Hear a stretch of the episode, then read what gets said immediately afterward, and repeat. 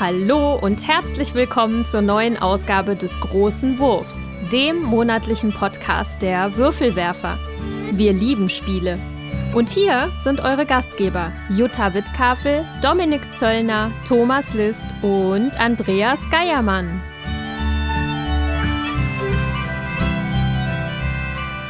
Herzlich willkommen bei den Würfelwerfern. Hallo, liebe HörerInnen, wir sind es wieder, eure Würfelwerfer. Mit mir am Tisch sitzen Jutta, Hallo. Dominik, Hallo? der Tommy Hallihallo. und ich bin's mal wieder, der Andreas. Hallihallo. Ja, wir freuen uns, dass ihr wieder eingeschaltet habt. Eingeschaltet, auch merkwürdig, ne? Ist ja kein Radio. Dass ihr uns wieder runtergeladen habt oder streamt oder was auch immer ihr da tut. Ähm, wir sind etwas außerhalb des Turnus, werdet ihr wahrscheinlich schon bemerkt haben, weil wir natürlich pünktlich vor Essen noch einmal äh, eure Ohren schmeicheln wollten. Und deswegen werdet ihr uns jetzt im Idealfall auf dem Weg zur Messe hören. Wir werden auch schon da sein in verschiedenen Arten und Formen. Uns steht da ein wildes Wochenende bevor. Die Messe existiert wieder. Hurra. Hurra! Ja, deswegen wird auch ein Teil dieser Sendung ganz der Messe Essen gewidmet sein. Allerdings haben wir uns überlegt, die tausendste Spielebesprechung von dem, was wir da vielleicht an Previews gesehen haben oder worauf wir uns freuen, ja, das tut halt nicht so Not. Deswegen wollen wir es gerne ein bisschen breiter aufstellen heute und äh, ein bisschen über unsere Erwartungen, über unsere- Erlebnisse auf der Messe über die Jahre teilen. Natürlich, Spiele werden auch Teil des Themas sein. Und wir wollen natürlich euch auch mal zu Wort kommen lassen. Der Dominik hatte im, vorne raus im Discord und ich glaube vielleicht auch bei Twitter Twitter und auch bei Instagram. ein bisschen rumgefragt, ob ihr nicht vielleicht ein paar Soundbites oder äh, O-Töne abgeben wollt. Und da haben wir ein paar bekommen, da haben wir uns gefreut. Ähm, die werden wir dann auch später hier vorspielen und besprechen. Genau. Ansonsten, wie geht's euch? Alle fit? Jawohl. Ja, so nach zwei Tassen Kaffee. Wollte ich gerade sagen, hast du schon genug Kaffee drin? Also, ein buntes Potpourri der Themen heute. Ich würde sagen, wir fangen an mit ein bisschen Feedback. Ich glaube, da hat Jutta was total Cooles Ja. bekommen. Das ist eine Postkarte haben wir Eine bekommen. Postkarte. Da haben wir uns mega drüber gefreut. Und die ist auch echt witzig, äh, so ein bisschen märchenlandartig mit so kleinen ähm, ja, Wichteln drauf und einem Känguru, was durch den Wald hüpft. Ich fand es super. Und das ist eine Hörerin, Mona, die unseren Podcast schon seit 2020 hört und ja, sich dafür bedankt sozusagen und äh, sich freut, wenn wir auch noch mal über ältere Spiele was bringen würden. Das Ja, Ja, das passt ja im Grunde bei zu den ganzen letzten großen Würfen seit Arche Nova. Ja, Ja. so ein bisschen schon. Wir haben uns tatsächlich, ähm, als Jutta die Podka Podkarte, jetzt habe ich es hab tatsächlich, jetzt wollte ich es nicht sagen, jetzt habe ich es gesagt. äh, naja. Die Postkarte bekommen hat, hat sie das äh, fotografiert und uns rumgeschickt. Wir haben uns wirklich alle massiv gefreut, weil es auch das erste Mal ist, dass wir mal sowas in der Art bekommen haben von jemandem dort draußen. Es fühlt sich immer wieder gut an, mitzubekommen, dass da draußen tatsächlich am anderen Seite dieses Mikrofons doch noch jemand ist. Und äh, deswegen vielen Dank und schöne Grüße an Mona. genau. Und auch der Steffen hat sich gefreut über diese Pod äh, Postkarte. Podkarte, Ja, das soll ich auch jetzt noch nicht mal raus. extra sagen, liebe Grüße. Ja. Aber wir haben auch digital noch jede Menge Feedback be- bekommen. Und zwar bei Discord. Da ging das Ganze los äh, mit dem kleinen Wurf über die Brettspielpreise. Da hatte ich ja das Interview mit Hamlet und Ben. Und das ist anscheinend sehr gut angekommen. Und äh, haben bei Discord, Announced, Twitter, wirklich überall kam mal Feedback, was für uns dann doch schon bald ein bisschen ungewöhnlich war, dass so viel zurückkommt, uns aber auch ebenfalls gefreut hat. Die Folge ist halt als wirklich sehr informativ wohl angekommen, was mich natürlich besonders freut, äh, weil ich ja dann doch äh, zum Großteil verantwortlich für bin. Und äh, das freut mich, dass euch diese Themen ebenfalls interessieren und nicht nur mich. Und ich plane da auch äh, noch weiter Sachen zu. Da kommen bestimmt immer wieder mal so ein paar kleine Würfe, die sich mit dem Meta-Thema und Interviews mit Leuten aus der Branche beschäftigen. Und Dann mh, kommen wir im Grunde auch schon, also bei Twitter die Diskussion, die ist echt lang, ich scroll die gerade die ganze Zeit weiter. Aber wer da es noch nicht gelesen hat, kommt einfach auf unseren Discord, lest es nach, äh, wie auch immer. Äh, Dann zu unserer Anachrony-Folge. Da haben wir anscheinend ein paar Leute neugierig gemacht zu dem Spiel, wo man das denn bekommt. Und zum Zeitpunkt der Aufnahme von der Folge, da hatten wir nur gesagt, dass Quality Beast ja eine Kickstarter-Kampagne oder sowas machen wollte. Ja. Da ist jetzt vorgestern rausgekommen, dass die wohl nicht kommt. Aber da die kooperieren jetzt mit Skellig und also Skellig Games und die bringen das dann normal in den Retail. Beziehungsweise Skellig macht dann wohl den Vertrieb und dann kann man das ganz normal im Handel kaufen. Hm, Ist wohl alles schon soweit übersetzt und äh, Skellig wird dann jetzt wohl irgendwann verkünden, ab wann man das normal kaufen kann. Weiß man, welchen, welchen Umfang die da jetzt verkaufen werden? Machen sie auch diese Insane Box oder eher nur das Basic? Infinity Box heißt die. Ja, ich, ja, ich finde sie trotzdem insane. Ja. Also, da habe ich nichts zu gefunden bisher. Okay. Ähm, müsste man mal nachhaken oder zur Not, wen es interessiert, auf das Spiel einfach mal im Nachhaken bei den Ja, Leuten. ja. Werden ja bestimmt da sein, Skellig. Die Kollegen von Skellig. Ja, die sind da und Quality Beast ist bestimmt auch irgendwo vor Ort. Mm. Ansonsten kam die Folge ebenfalls sehr gut an, fanden sie interessant, auch so von dem Thema, wie wir das angegangen sind, äh, dass äh, da mit die Zeitreise gut rübergekommen ist, wie wir das äh, vermittelt haben. Ähm, das freut uns natürlich auch, wenn wir es schaffen, das Thema selbst noch zu vermitteln und dass man das Gefühl hat, dass man dabei mit rumkommt. Und dann die letzte Folge über Glück im Brettspiel. Da haben wir uns ja zu viert ausgetauscht. Da kam auch viele Zustimmung zu dem, was wir da anscheinend äh, von uns gegeben haben. Haben wir uns anscheinend auch ein bisschen mit rumbekleckert, behaupte ich jetzt mal. Da hat dann äh, diverse Leute auch wieder Rückmeldungen gegeben. Mm, Und wir haben noch ein paar neue Hörer auch wieder gefunden mm, auf dem Discord. Das sind welche, die uns erst seit ein paar Monaten hören. Erstmal schön, dass ihr zu uns gefunden seid. Oder dann andere Leute, die äh, schon ein bisschen länger mit dabei sind, allerdings jetzt auch neu dazugestoßen sind. Ähm, auf jeden Fall viel los mittlerweile bei uns und wir freuen uns auf jeden Fall, da mit euch zu interagieren. Ähm, ja, und Ja. wir geben im Grunde immer direkt Rückmeldung oder schreiben da mit euch. Deswegen gehen wir da jetzt nicht genau drauf ein, was da jetzt steht, weil das sind äh, stellenweise schon etwas längere Texte und das sprengt in den Rahmen vom Discord. ist ja nicht so fesselndes Podcast-Erlebnis. Nee, also irgendwie so rein gar nicht wahrscheinlich. Seid euch nur gewiss, wir lesen alles und freuen uns über vieles. Auf jeden Fall. Genau, das wollte ich auch sagen. Gut. Und dann würde ich sagen, wechseln wir jetzt zur traditionellen Gespielsektion auf der anderen Seite von diesem Einspieler.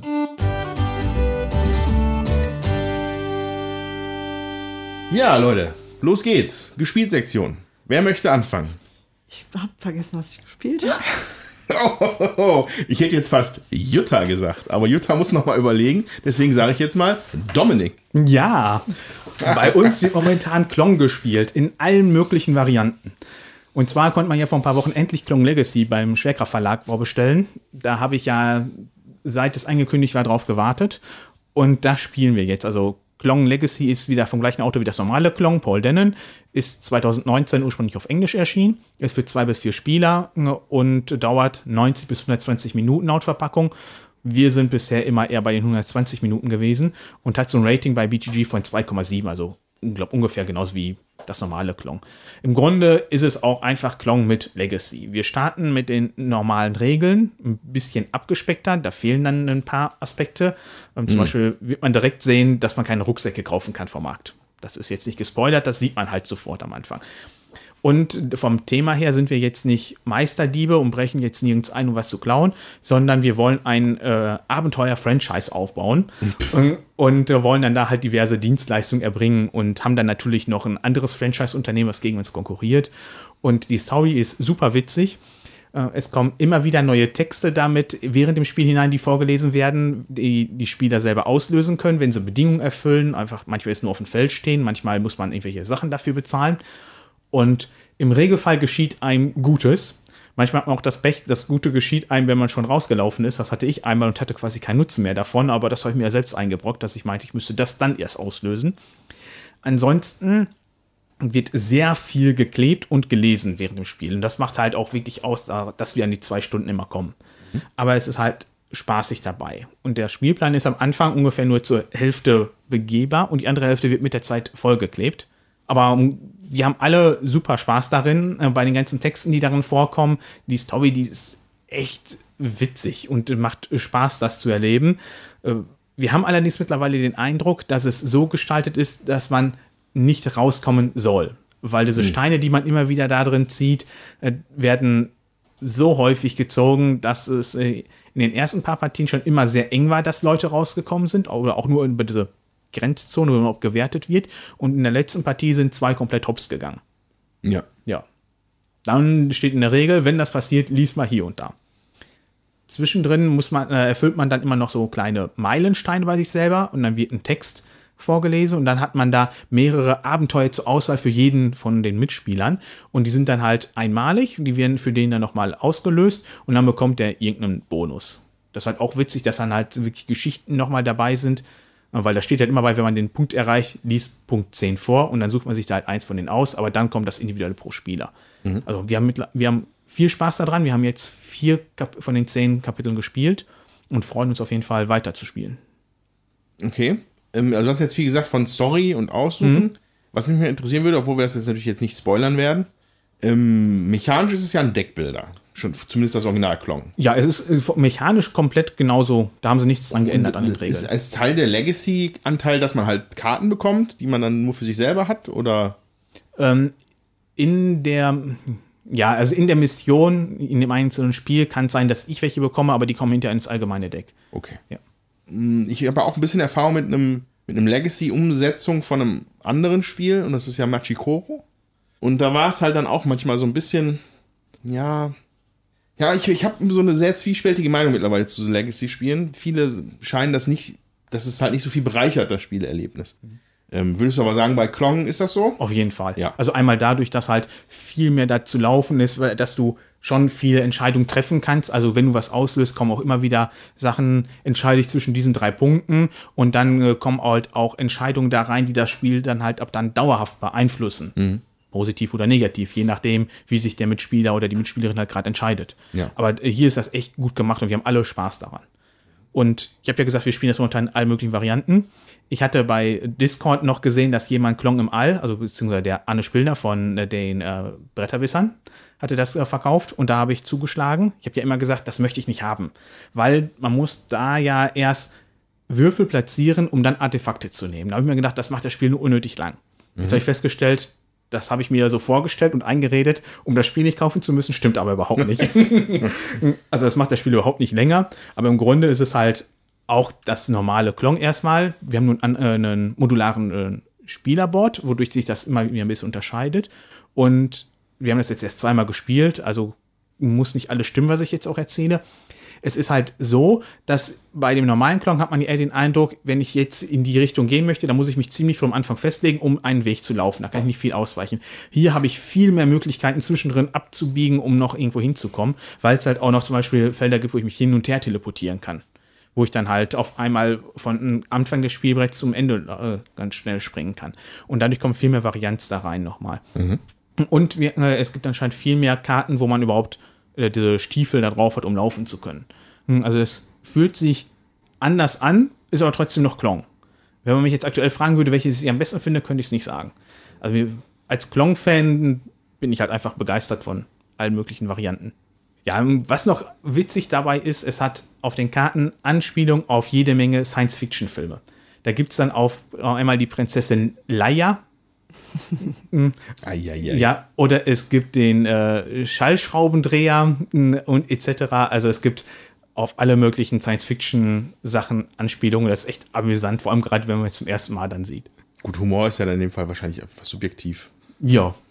Ja, das war es im Grunde. Äh, was noch äh, ein großer Unterschied ist bei äh, Klong im All, dass es da jetzt rote Würfel gibt. Die kommen in den Beutel mit rein, wenn man eine, diesen Marker weit genug hochgeschoben hat, von wie viel Klonstein man ziehen muss. Und wenn man die zieht, machen einfach alle einen Schaden. Und der kommt auch wieder in den Beutel mit da hinein. Mhm. Also die sind halt äußerst gemein, weil die halt alle betreffen.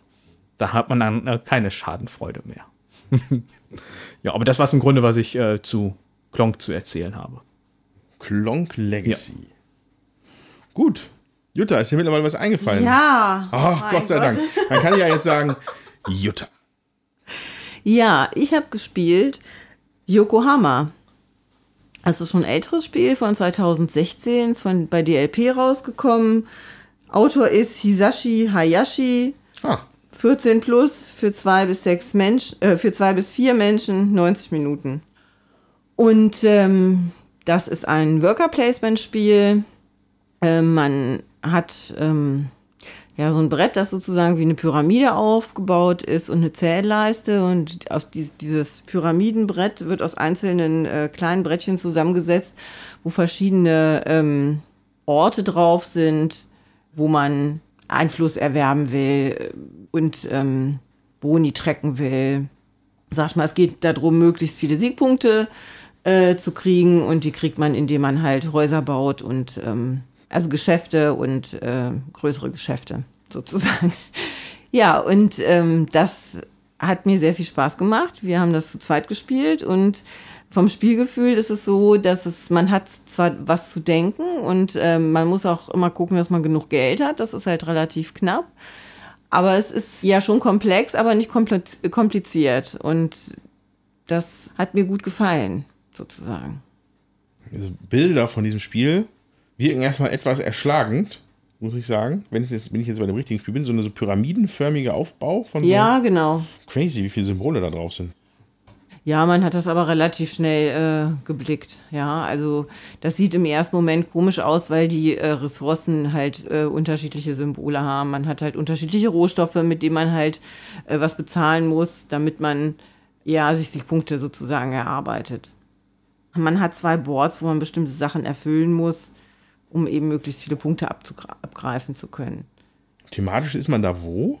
In Yokohama. Und man baut die Stadt. Und man baut, äh, nee, man äh, versucht äh, als Händler möglichst viel Einfluss zu gewinnen und Geschäfte ähm, zu bauen und größere Kaufhäuser. Das machst du, indem du halt Waren handelst und äh, verpackst und brauchst noch besondere Güter, musst Aufträge erfüllen, um eben Siegpunkte zu generieren. Und für manche brauchst du besondere Güter, musst besondere Güter abgeben, um auf irgendwelchen Brettern auch weiterzukommen und da Siegpunkte zu machen. Ja, also ist ein bisschen verzahnt oder etwas verzahnther, sag ich mal, ist aber wie gesagt nicht äh, kompliziert. Wenn man es dann äh, verstanden hat, wie es geht, dann ist es eigentlich ganz gut. Und das habe ich in den letzten Wochen zweimal gespielt wieder. Ja, hat mir großen Spaß gemacht und die Freundin, mit der ich das gespielt habe, der auch, die war, ist dann auf die Suche gegangen, äh, um das Spiel äh, zu erwerben. Und das ist ja leider gar nicht mehr käuflich erhältlich, so auf dem freien, also auf dem, im normalen Geschäft. Die ist dann mhm. über den Sekundärmarkt gegangen und hat tatsächlich noch eins erwischt und hat sich sehr gefreut. In der Meiji, Meiji-Zeit in Yokohama spielt das anscheinend. So habe ich ihn noch irgendwie in so einem Nebensatz jetzt hier gelesen. Also kurz bevor sich Japan quasi dem Westen mehr geöffnet hat. Naja, interessant. Ja, ist auf jeden Fall äh, ein schönes Spiel. Also wer sich, wer gerne komplexe Worker Placer mag und äh, die Gelegenheit ergreifen möchte, das vielleicht irgendwo mal zu spielen, wenn es jemand hat, dann äh, kann ich das nur empfehlen. Und ich weiß, vor Jahren hat der Chris von Victoria Pater Spiele da auch mal ein Regelerklärvideo gemacht und eine größere, ausführliche Rezension. Also wenn man sich das auf dem äh, Videoblog angucken möchte, dann kann man das bei dem auch machen. Sehr gut. Soll ich dann? Da muss ich mal kurz schauen. Weil es ist jetzt eine ganze Weile seit der letzten Gespielsektion vergangen und es konnte auch einiges spielen. Andreas durchforstet gerade zum ersten Mal in seinem Leben die BG Stats App in einem Podcast, weil er sich die neu erworben hat. Nix da. Ich habe mich so lange drüber lustig gemacht. Ja, und jetzt stellt er fest, wie grandios diese App doch ist. Ähm, also ich, ich habe halt auch viele Dinge nochmal einfach wieder neu, nochmal wieder auf den Tisch gebracht, die ich schon hatte, schon länger nicht mehr gespielt hatte und eine Runde Odin gespielt. Rise of X kam auch nochmal wieder auf den Tisch. Da habe ich jetzt aber nichts Neues so großartig zu, zu berichten. Was vielleicht ganz interessant ist, wäre vielleicht nochmal ein Update zu Red Rising, ja. meiner Meinung nach. Ähm, das hatte ich mir ausgeliehen hier, so im letzten großen Wurf oder im vorletzten großen Wurf noch hörbar, wie ich das gesagt habe, wie mir die Idee kam, mir das auszuleihen. Und dann habe ich es auch wirklich irgendwie zwölfmal auf den Tisch gebracht, um dem ganzen Ding auf, den, auf die Spur zu kommen, was mich denn daran so fasziniert hat. Und jetzt, mein, wenn jetzt ein abschließendes, für mich jetzt abschließendes Ergebnis ist, Red Rising ist ein interessantes Spiel, das einem aber mehr Potenzial suggeriert, als es dann entfaltet, leider. Das ist leider so.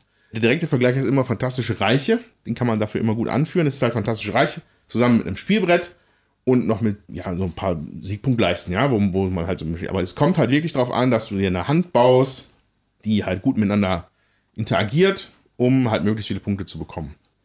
Und das ist im Endeffekt das, was, was ich gerade meinte. Ich habe es jetzt zwölfmal gespielt und es hat nie so richtig, nie so richtig Klick gemacht. Das ist jetzt, boah, das ist jetzt aber fantastisch, das Spiel. Mit wie vielen Leuten habt ihr gespielt? Ich habe es meistens zu zweit gespielt, ich habe es auch zu dritt gespielt. Ich habe Solo gespielt und es, es, zieht sich aber eigentlich durch alles so. Es okay. ist immer, es, ist, es funktioniert nie so gut, wie man es gerne hätte. Man kommt nicht so gut durch das Deck, was sehr dick ist. Ja. Viele Karten beziehen sich halt auf Namen. Also das heißt, hast du Karte X, musst du Karte Y haben und nicht nur die, eine Karte des Typs so und so, sondern diese eine spezifische Karte, damit Ja. du halt Punkte bekommst. Und die tauchen dann einfach nicht auf. Und es gibt auch keinen ganz eingängigen Mechanismus, der durch das Deck geht, Ja. sondern man muss dann tatsächlich auf seine Züge verzichten und von oben Karten ziehen oft Ja. um, und die dann anlegen mit so einer Sekundäraktion, die man macht. Was man eigentlich selten machen möchte, weil man ja möchte das Maximum aus seinem Zug rausholen. Das, das hindert das Ganze ein bisschen daran, das ganze Potenzial zu entfalten, was man da vielleicht drin sieht. Oder was ich darin gesehen habe. Mm. Darüber hinaus habe ich tatsächlich das Buch auch gelesen jetzt.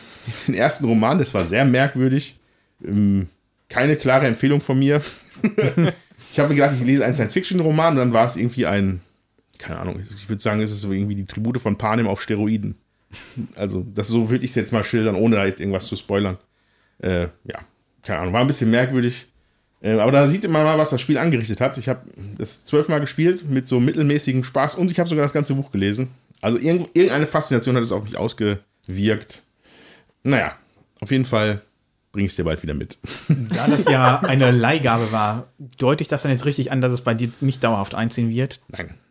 Dafür reicht es nicht. Also es ist gut, nett, aber es ist, bringt mir nicht im Endeffekt dann nicht das Spielgefühl, was ich haben möchte. Ich möchte mehr Kontrolle über meine Hand. Ich möchte mehr coole Züge haben. Und die hat man dann einfach manchmal nicht. Dann nimmst du dir irgendwas von dieser Auslage, aber nicht, weil es jetzt toll ist, sondern einfach, weil es das am wenigst schlechte ist.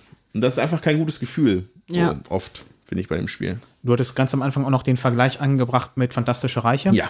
Ähm, kannst du da noch mehr zu sagen und was du dann sagen würdest, eher das oder gefallen dir eh beide schon gar nicht?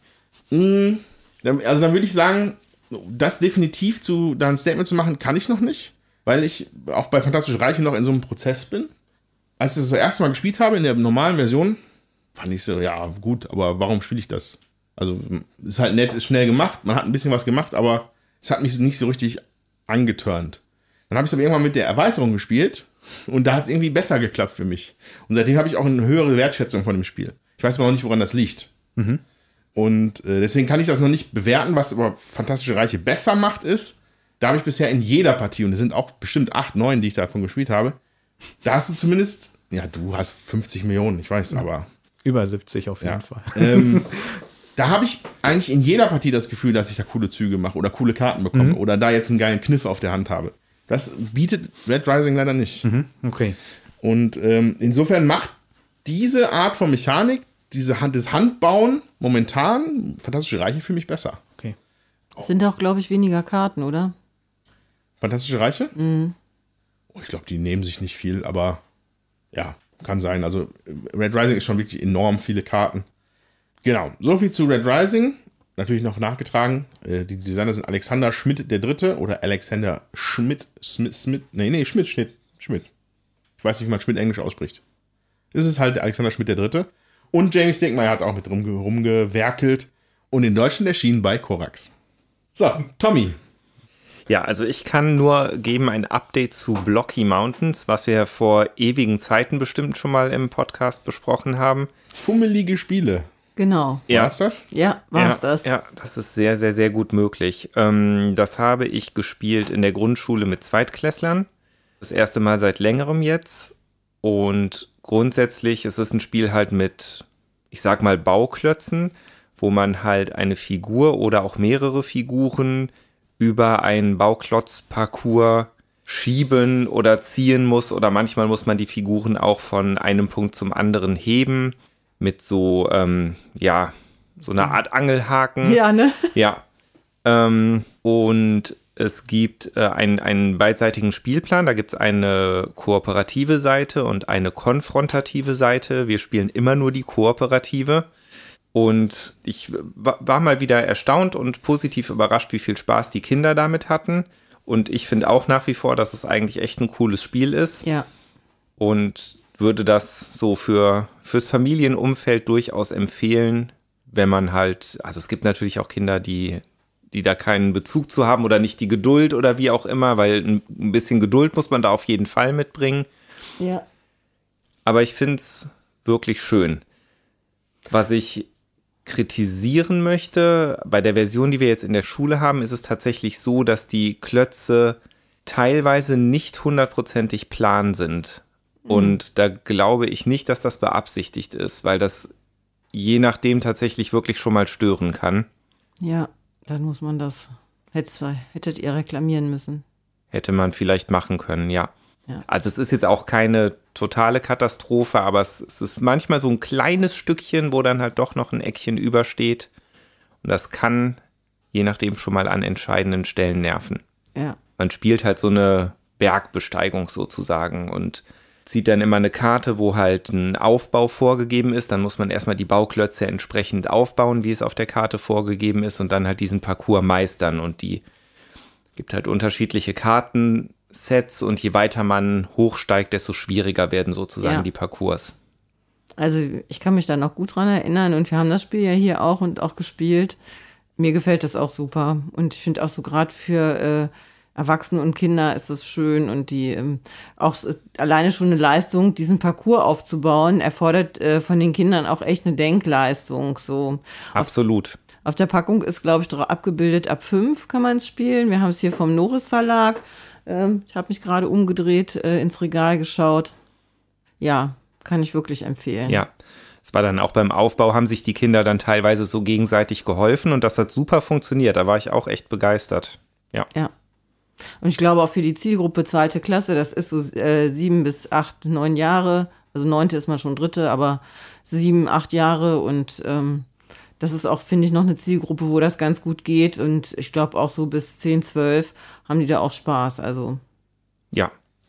Ich hatte auch Spaß. ja, ich finde, als Erwachsener macht es dann auch Spaß zu gucken, ob man das zusammen hinkriegt und so. Ja.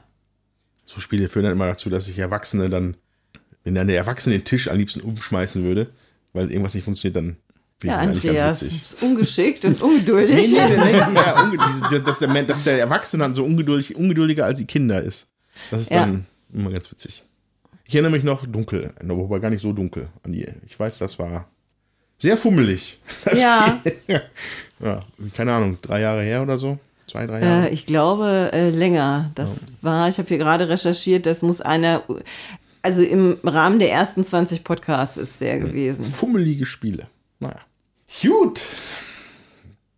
Dann, Dominik, hast du noch was für uns? diverse Sachen, aber ich gebe mal ein kleines Update zu Archinova mal wieder. Aber diesmal nicht über das eigentliche Spiel, sondern über die neuen Spielpläne. Ah, Ja, die hat der liebe Steff, der Krimi-Master, mir nämlich aus den USA von der GenCon mitgebracht. Auch nochmal vielen lieben Dank dafür. Und die haben wir jetzt beide einmal gespielt. Die haben ja zwei Seiten, also es sind zwei Pläne dabei, die sind beidseitig bedruckt, beides war mit dem gleichen hm, Plan, also dass man auch jetzt zu zweit zumindest jeder den gleichen Plan spielen kann. Das haben wir jetzt auch beides mal so gemacht. Wir haben beim ersten Mal hatten wir den Plan gespielt, ich nenne jetzt mal den Kontinentenplan, weil da gibt es dann halt diverse Markierungen auf dem Spielplan, äh, wo dann man so gucken soll oder möchte, dass man in den Bereich für Gelb, was für Afrika steht, dass man da ein Afrikatier einspielt und in den blauen Bereich für Europa ein äh, Europatier einspielt. Und wenn ich das mache, darf ich mir einen Marker, der daneben ist, entfernen und darf dann einen von diversen Boni nehmen. Das kann dann sein, dass ich einfach einen Attraktionspunkt bekomme, dass ich eine Karte darauf einschieben darf, ähm, ein bisschen Geld bekomme oder sowas.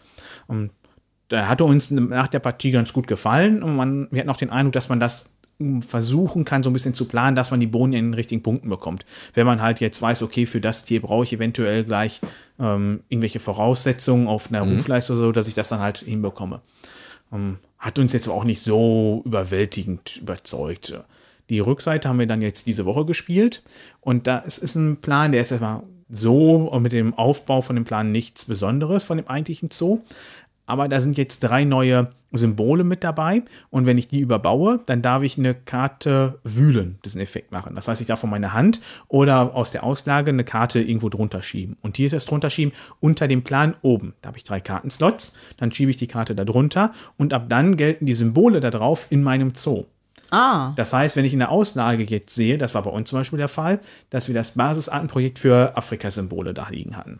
Und ich hatte schon äh, drei Stück auf meiner Hand, ne, Gott, zwei auf meiner Hand plus den Partner Zoo, dann war ich bei drei. Und dann lagen noch zwei da aus. Dementsprechend habe ich mir dann die beiden darüber geholt und hatte dann fünf Stück, um das äh, Fünfer-Artenschutzprojekt zu unterstützen. Das heißt, man kann damit dann äh, schön gucken, welches passende Symbol fehlt mir noch. Oder ähm, ich kann gucken, ich brauche jetzt irgendeine Voraussetzung, um ein Tier spielen zu können, dann kann ich das mir aus der Auslage eventuell dann holen. Das fanden wir wesentlich interessanter und hat einen richtig schönen Reiz gehabt, dadurch, dass man dann halt leichter an Symbole kommt, die es natürlich sonst teilweise echt schwer machen, ne, an die äh, reinzukommen. Und betrifft allerdings nur Tiere, die man sich da hinlegen darf, äh, Sponsoren nicht. Und die Punkte, die man für die Tiere äh, sonst bekommt, wenn die in seinem Zoo kommen, kriegt man nicht. Also es zählen wirklich nur die Symbole oben. Okay. Also das war uns echt gut gefallen und äh, der ist, äh, ja, fiel uns auf jeden Fall besser und hat mehr Reiz, weil es ein bisschen planbarer wird dadurch als die andere Seite. Interessant, dass beide Seiten, glaube ich, gefühlt Mechaniken einführen, die es, also es sind keine Spielarten auf Mechaniken, es sind neue. Beziehungsweise es ist nicht, bisher glaube ich, es gibt keine Instanz in dem Spiel, wo darauf geachtet wird, welches Tier in das Gehege kommt, abseits Ja. der Größe. Es wird nie geguckt, ob es jetzt ein afrikanisches oder ein Ja. australisches Tier ist. Ne? Ja. Das ist quasi einfach eine, einfach eine neue Mechanik, ja, sozusagen. Ja, Und das andere hört sich ja ganz wild an. Ja, ist im Grunde das normale Wühlen, nur sonst wird die Karte einfach nur abgeworfen. Und Genau. jetzt legst du die einfach nur oder an der unter dieses Tier, wo du halt das Wühlen machst. Das weiß ich jetzt. Nee, die wird komplett abgeworfen. Und jetzt Unter, nicht ab drunter wäre eigentlich diese, dieses Beutel. Ja, genau. Ja. Also das Wühlen ist einfach nur wegschmeißen und Ja. neu aufdecken. Und so hat die jetzt einen Nutzen, dass du so unter dein Board legst. Ja. Ja, was auch nicht unbedingt verkehrt ist, ne? Ist nicht. Genau, also es war, wir hatten jetzt auch bei dem mit dem Kontinenten nicht das Gefühl, dass es schwer war. Wir haben das ohne Probleme hinbekommen, mit allen äh, Kontinenten passendes Tier dahin zu spielen. War jetzt auch nicht so super reizbar, weil es jetzt auch nicht so kompliziert war, von einem zum nächsten Bereich rüberzukommen, weil das ist immer, ich glaube, ein leeres Feld, was zu keinem Kontinent gehört. Das ging dann schon recht gut. Dann würde mich tatsächlich mal von euch beiden interessieren. Ich glaube, Tommy hat Archinova noch nicht so häufig gespielt, ne? Zweimal. Ähm, was sind denn so eure Spezialpläne, die euch bisher am besten gefallen? Also ich finde den interessant, wo du, wenn du es auf die Rückseite drehst, dass du dann nochmal Attraktion oder Geld bekommst. Und das in Kombination natürlich mit äh, vielen Auswildern, kriegst du den Bonus natürlich sehr häufig, wenn du da an Eingrenzen baust. Ich kann es gar nicht sagen. Ich habe die Pläne, glaube ich, noch gar nicht alle durchgespielt. Ich glaube, ich, glaub, ich habe mittlerweile jetzt müsst alle mal, alle mal, jetzt müsst einmal gespielt, aber ich merke einen, wo der mich immer wieder hinzieht. Und das ist der mit dieser Gr- Gras- oder Auslauffläche um diesen See rum, wo, du, wo die Gehege alle mal zwei größer sind. Der Silbersee. Der Silber, nee, Silbersee, da ist nur Geld in dem Ah, Wasser nein, drin. nee, äh, wo die großen, ja, ja. Auslaufflächen Ja, oder so ja, heißt ich weiß, das. ja. Da sind halt in einem bestimmten Bereich um so eine Wasserstelle rum, Mhm. sind alle Gehege zwei groß und größer. Okay. Und das, das spricht einfach dann das Puzzeln bei mir an. Weil dann möchte ich natürlich da lieber die kleinen Mhm. Einsergehege und dann hier nochmal ein, dann optimiert man. Keine Ahnung. Ist eine kleine Mechanik, zieht mich aber immer wieder an, dieser Spielplan. Ja. Keine Ahnung. Sehr stark finde ich den, wo du eine Voraussetzung ignorieren kannst. Ja, vor Ja, allem- das finde ich auch Ja, krass. vor also allem das, dadurch, dass du ja quasi einfach nur das erste Gebäude da dran bauen musst, dann Ja. hast du das erfüllt. Ratzfatz. Ja, aber das gibt dir meiner Meinung nach auch eigentlich nur in, beim Spielbeginn einen wirklichen Vorteil. Ja. Im Laufe des Spiels verlierst du den Bonus. Ja, aber am Anfang äh, macht sich das echt bemerkbar. Ja. Also den fand ich Jetzt, auch krass. jetzt könnte man natürlich im Einzelnen beleuchten, wie denn dann da die anderen Fähigkeiten und Unlocks quasi drauf verteilt sind, auf dem das ein bisschen Gegengewicht hat vielleicht. Ja, ne? ist Aber alles, habe ich mir mal angeschaut. Und also, wenn du halt beim einen Bonus in die Richtung hast, wird das dann wieder ja, ausgeglichen. Äh, Es hat, glaube ich, auch immer einen unterschiedlichen Einfluss darauf, wie viele Felsenfelder du hast, also wie viel, wie viel baubare Felder du überhaupt in deinem Zoo hast. Ähm, die Boni links an der Seite sind unterschiedlich, also das ist alles schon dementsprechend ausgeglichen oder auch versucht auszugleichen. Ja. Aber den äh, Plan finde ich auch interessant, wobei ich den nicht so gut spielen kann irgendwie, habe ich festgestellt. Da komme ich nicht so mit klar. Der geht immer automatisch an die Nicole. Die freut sich dann immer über den Spielplan, dass sie dann eine Bedingung weniger hat. Nee, ich meinte äh, den mit den äh, zwei Gehege größer. Achso, ja. Ja, ja, keine Ahnung. Ich finde den, ich find den gut. Gut. Arche Nova. Schöne Sache. Sollen die mal die, vielleicht überrascht uns ja irgendwie Feuerland und diese Spielpläne tauchen jetzt auf der Messe auf. Das Die überraschen uns nicht, die sind da. Das haben sie ja? angekündigt. Achso, ja, guck mal. Dann kann man sich die ja vielleicht auch. Sollen wohl einen Zehner kosten. Sneaken. Wahrscheinlich sind sie ratzfatz vergriffen, wie alles nur bei. Feuerland. Wahrscheinlich. Soll aber auch in deren eigenen neuen Promo-Shop kommen, dass man die sich da bestellen kann. Aber die sollen auch so in den Handel kommen, von daher. Okay. Wird man sie wohl bekommen. Gut. Okay. Jutta. Ich habe Lewis and Clark gespielt mit dem Steffen tatsächlich. Das war sehr schön, weil wir haben hier ein Mystery Game ausgepackt. Wir haben ja hier noch ein Regal stehen, da sind ganz viele verpackte Spiele drin. Da steht nur drauf, ähm, mit wie vielen Spielern, wie lange das dauert und das Alter. Und davon haben wir jetzt eins ausgepackt und äh, es war ein Lewis and Clark. ab 14 Jahre, 120 Minuten, 1 bis 5 Spieler. Lewis in Clark ist ein Wettrennspiel mit äh, Kartendeck, also Deckbaumechanismus. Und zwar muss man seine Hand zusammenbauen, dass man möglichst schnell eine gewisse Strecke absolviert. Mit dem Schiff äh, und über Berge muss man äh, klettern sozusagen. Und man muss versuchen, das halt geschickt mit seinem Handkartendeck zu erreichen. Und äh, ich kann mich daran erinnern, dass wir das vor Urzeit mal gespielt haben und dann haben wir es eingepackt, also nicht mehr gespielt, dann ist es eingepackt worden. Beziehungsweise wir haben es auf irgendeinem Brettspielwochenende gespielt und dann haben wir es gekauft und dann haben wir es eingepackt und es war also unsererseits das erste Mal, dass wir es überhaupt ausgepöppelt haben. So. Ja, ja. was soll ich sagen? Das hat mir gut gefallen. Ich finde, ähm, ich habe das jetzt endlich mit diesem Handkartenmechanismus auch nochmal ähm, verstanden und das ist auch gar nicht so kompliziert, zu zweit auch schön spielbar, muss ich sagen. Also ich weiß nicht, ob ich so, es geht ja bis fünf Leute, ob ich das mit fünf Leuten spielen wollen würde, glaube ich nicht. Weil man muss auch mal ein bisschen gucken, was die anderen machen. Und bei zwei Spielern kann man das ja ganz gut im Blick haben. Das ist bei äh, fünf Spielern, glaube ich, unübersichtlich. Zumal es dann auch echt schwierig ist, an die Karten zu kommen sozusagen. Man kommt an die Karten, indem man Ressourcen sammelt und ähm, die abgibt. Und die Karten sammelt man eben auch, also die Ressourcen sammelt man auch über Karten. Eleganter Mechanismus, hat mir gut gefallen. Dazu kann ich sagen, dass in Deutschland das mit Sicherheit vergriffen war, aber Hunter und Crone haben das mhm. wieder rausgebracht ja. und ich glaube, ich jetzt auch zur Messe dieses Jahr, ich weiß es gar ich glaub, nicht. Ich glaube, die haben jetzt schon ein bisschen Oder länger, letztes Jahr. Also in Dortmund hatten sie das auch verkauft. Da hatten sie recht schnell, glaube ich, nichts mehr. Ich weiß nicht, ob die das noch überhaupt haben. Ja. Ansonsten muss man auf dem Sekundärmarkt auch schauen. Ja, hat mir gut gefallen, kann ich sagen. Wie ist denn das ähm, thematisch? Ist das irgendwie amerikanische Pioniergeschichte oder genau, so? Genau, genau. Und ist das äh, irgendwie thematisch gut umgesetzt oder ist die Thematik eher nebensächlich deines Erachtens? Naja, das äh, Thema ist, dass man äh, ne, den Wilden Westen äh, erkundet, erforscht und dass die Indianerstämme einem dabei helfen, sozusagen. Und Aber kommt das denn rüber vom Spielgefühl her? Also man muss mit den Indianern interagieren, sag ich jetzt mal. Und es ist auch wichtig, dass man äh, welche hat, die verstärken einem sozusagen die eigenen Fähigkeiten. Äh, und die stehen halt auf dem also die stehen auf dem Board, man muss gucken, dass sie einen eben auch unterstützen. Ja, und auch das ist einfach sehr schön auch gezeichnet. Der äh, Zeichner ist Vincent Dutray, der hat das super umgesetzt. Was ich sehr interessant fand, ist, dass auf der amerikanischen Ausgabe äh, und auf der deutschen sind unterschiedliche Cover.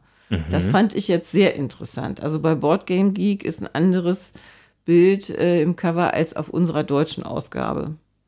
Weiß ich auch nicht. Mhm. Hat Spaß es scheint zwischen erster Edition und zweiter Edition was zu. Ah, das kann sein.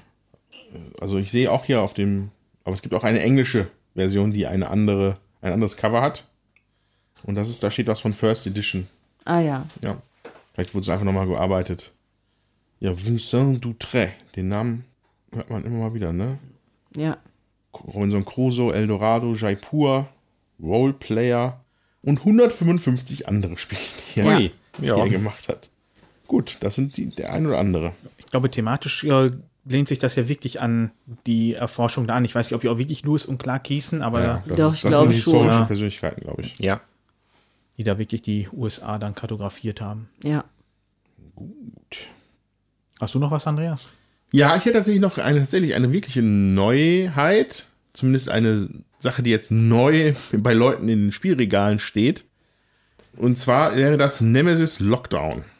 Äh, der geneigte Hörer wird sich vielleicht erinnern, wir haben sogar Nemesis hier mal im Podcast gehabt. 2018 erschienen. Tolles Spiel. Ja, hast du das noch gut in Erinnerung? Ich habe das gut in Erinnerung. Ich meine, ich hätte überlebt. ja, das ist immer, ist immer nicht gegeben bei, bei Nemesis, dass man das überlebt. Äh, genau, da sind wir schon beim Thema. Äh, der, der, das dafür bekannte Spiel Alien als Brettspiel sozusagen. Es hat nicht die Alien-Lizenz, aber es fühlt sich einfach original an wie Alien der Film. Und äh, man muss in einem Semi-Koop-Spiel einfach überleben, ja, bis zu einer bestimmten Bedingung erfüllt ist. Und das war bei Nemesis damals, äh, der, war das ein Raumschiff, die Nemesis, ich glaube, sie hieß so, bin ich nicht sonderlich tief in dem Hintergrund, den die allerdings sehr weit ausgestaltet haben. Da gibt es ja Comics und alles Mögliche zu. Äh, da muss man halt dann verschiedene Sachen machen, damit man halt auch dahin springt, wo man am Ende dann hin wollte und dass das Schiff nicht explodiert. Nemesis Lockdown ist jetzt eine, ja, ich, ich, es ist eine Fortsetzung, die aber eigentlich sehr, sehr, sehr, sehr viel übernimmt von dem Original. Also die Regeln sind die gleichen, sind dann immer um so Kleinigkeiten er erweitert worden, sage ich mal. Also erstmal grundsätzlich ist, die, ist das Szenario verlagert von einem Raumschiff jetzt auf die Marsoberfläche, wo eine Basis ist, die im Lockdown-Modus ist. Also das Spielfeld ist relativ groß und eingeteilt in quasi drei Ebenen, würde ich sie mal nennen. Die Basis geht halt so drei Ebenen tief in den Fels. Ja? Und oben kommt man halt an und ist in dieser Basis eingeschlossen und muss halt gucken, dass man halt irgendwie überlebt. So, das, was, was jetzt hier ein bisschen besonders ist, ähm, was mir direkt positiv aufgefallen ist, war eine Art Strommechanik, die da drin im Spiel ist. Also Strom im Sinne von Elektrizität. Und zwar sind die Sektoren können entweder Strom haben oder nicht haben. So, und äh, wenn Strom da ist, ist alles, ist alles gut, dann funktionieren auch die Computer da. Wenn der Strom aber ausfällt, dann ist es alles dunkel.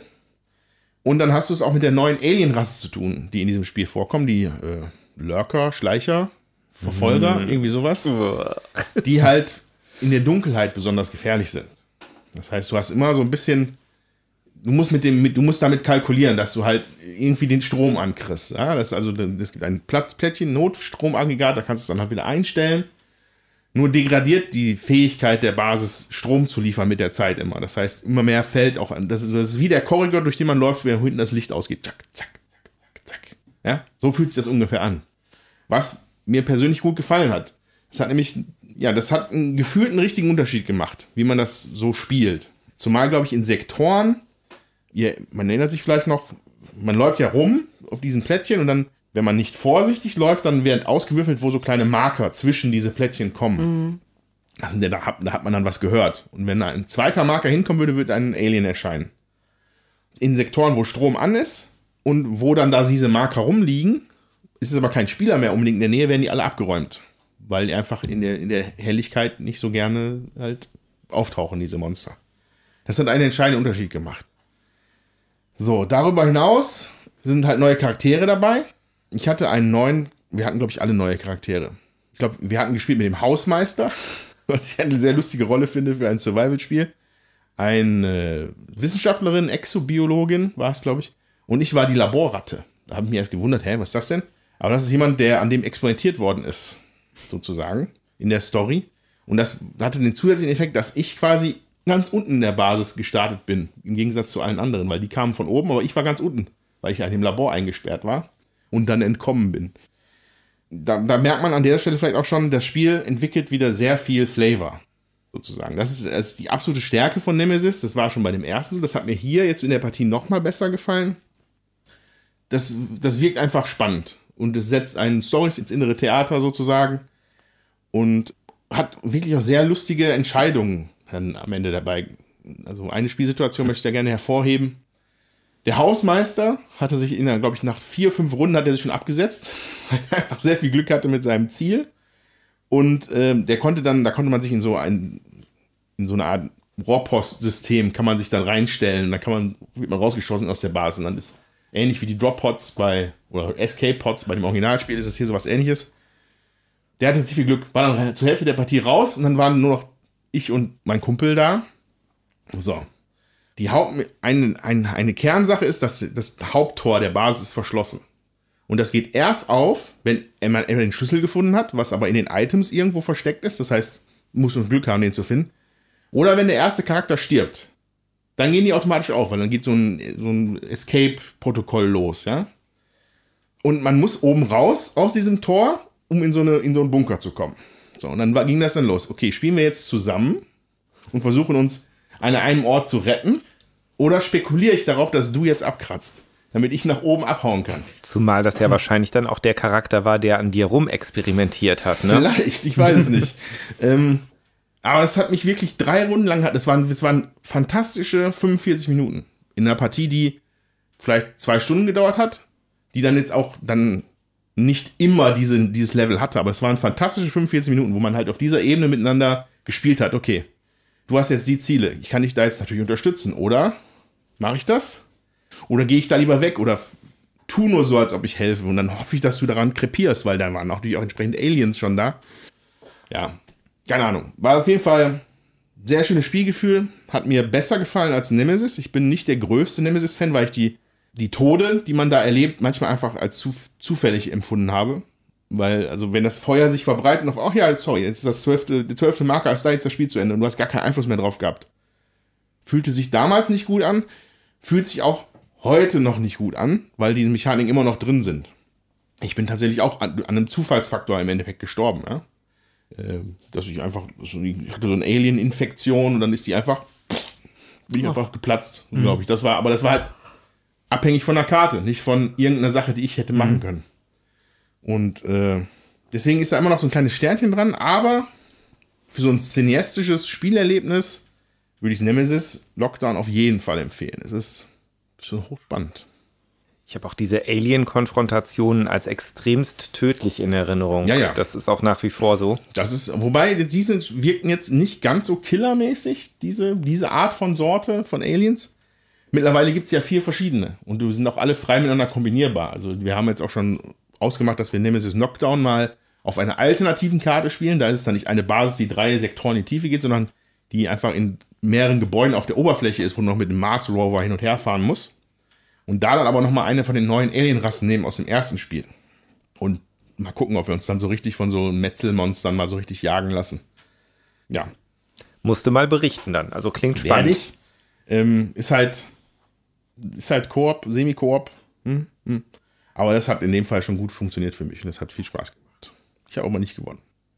Ich bin einfach hat, geplatzt. Hat denn überhaupt jemand das geschafft? Ja, der Hausmeister, der war okay. fein raus. Der ja. Rest ist leider also ich habe auch direkt, als du das gerade gesagt hast, habe ich schon gedacht, Hausmeister ist doch eigentlich die perfekte Rolle. Der Hausmeister kennt jede Ecke ja, in so einer Basis, jedes ja. Geheimnis. Ja, ja, genau. So, ja. Der, das, das spiegelt sich auch wieder in dem Charakter. Der kann dann halt äh, irgendwie, ich weiß nicht, ob der durch die Luftschächte kriechen kann. Auf jeden Fall konnte der halt tolle Dinge, die ich als Laborator nicht konnte. Dafür mhm. hatte ich, hatte mir die Laborator so eine Verbindung zu den Aliens. Hätte ich, ich hätte in dem Nest, wenn ich das Alien-Nest finde, könnte ich eine Spezialfähigkeit auslösen, die alle entweder überall auf dem ganzen Spielfeld Marker hinlegt oder alle entfernt.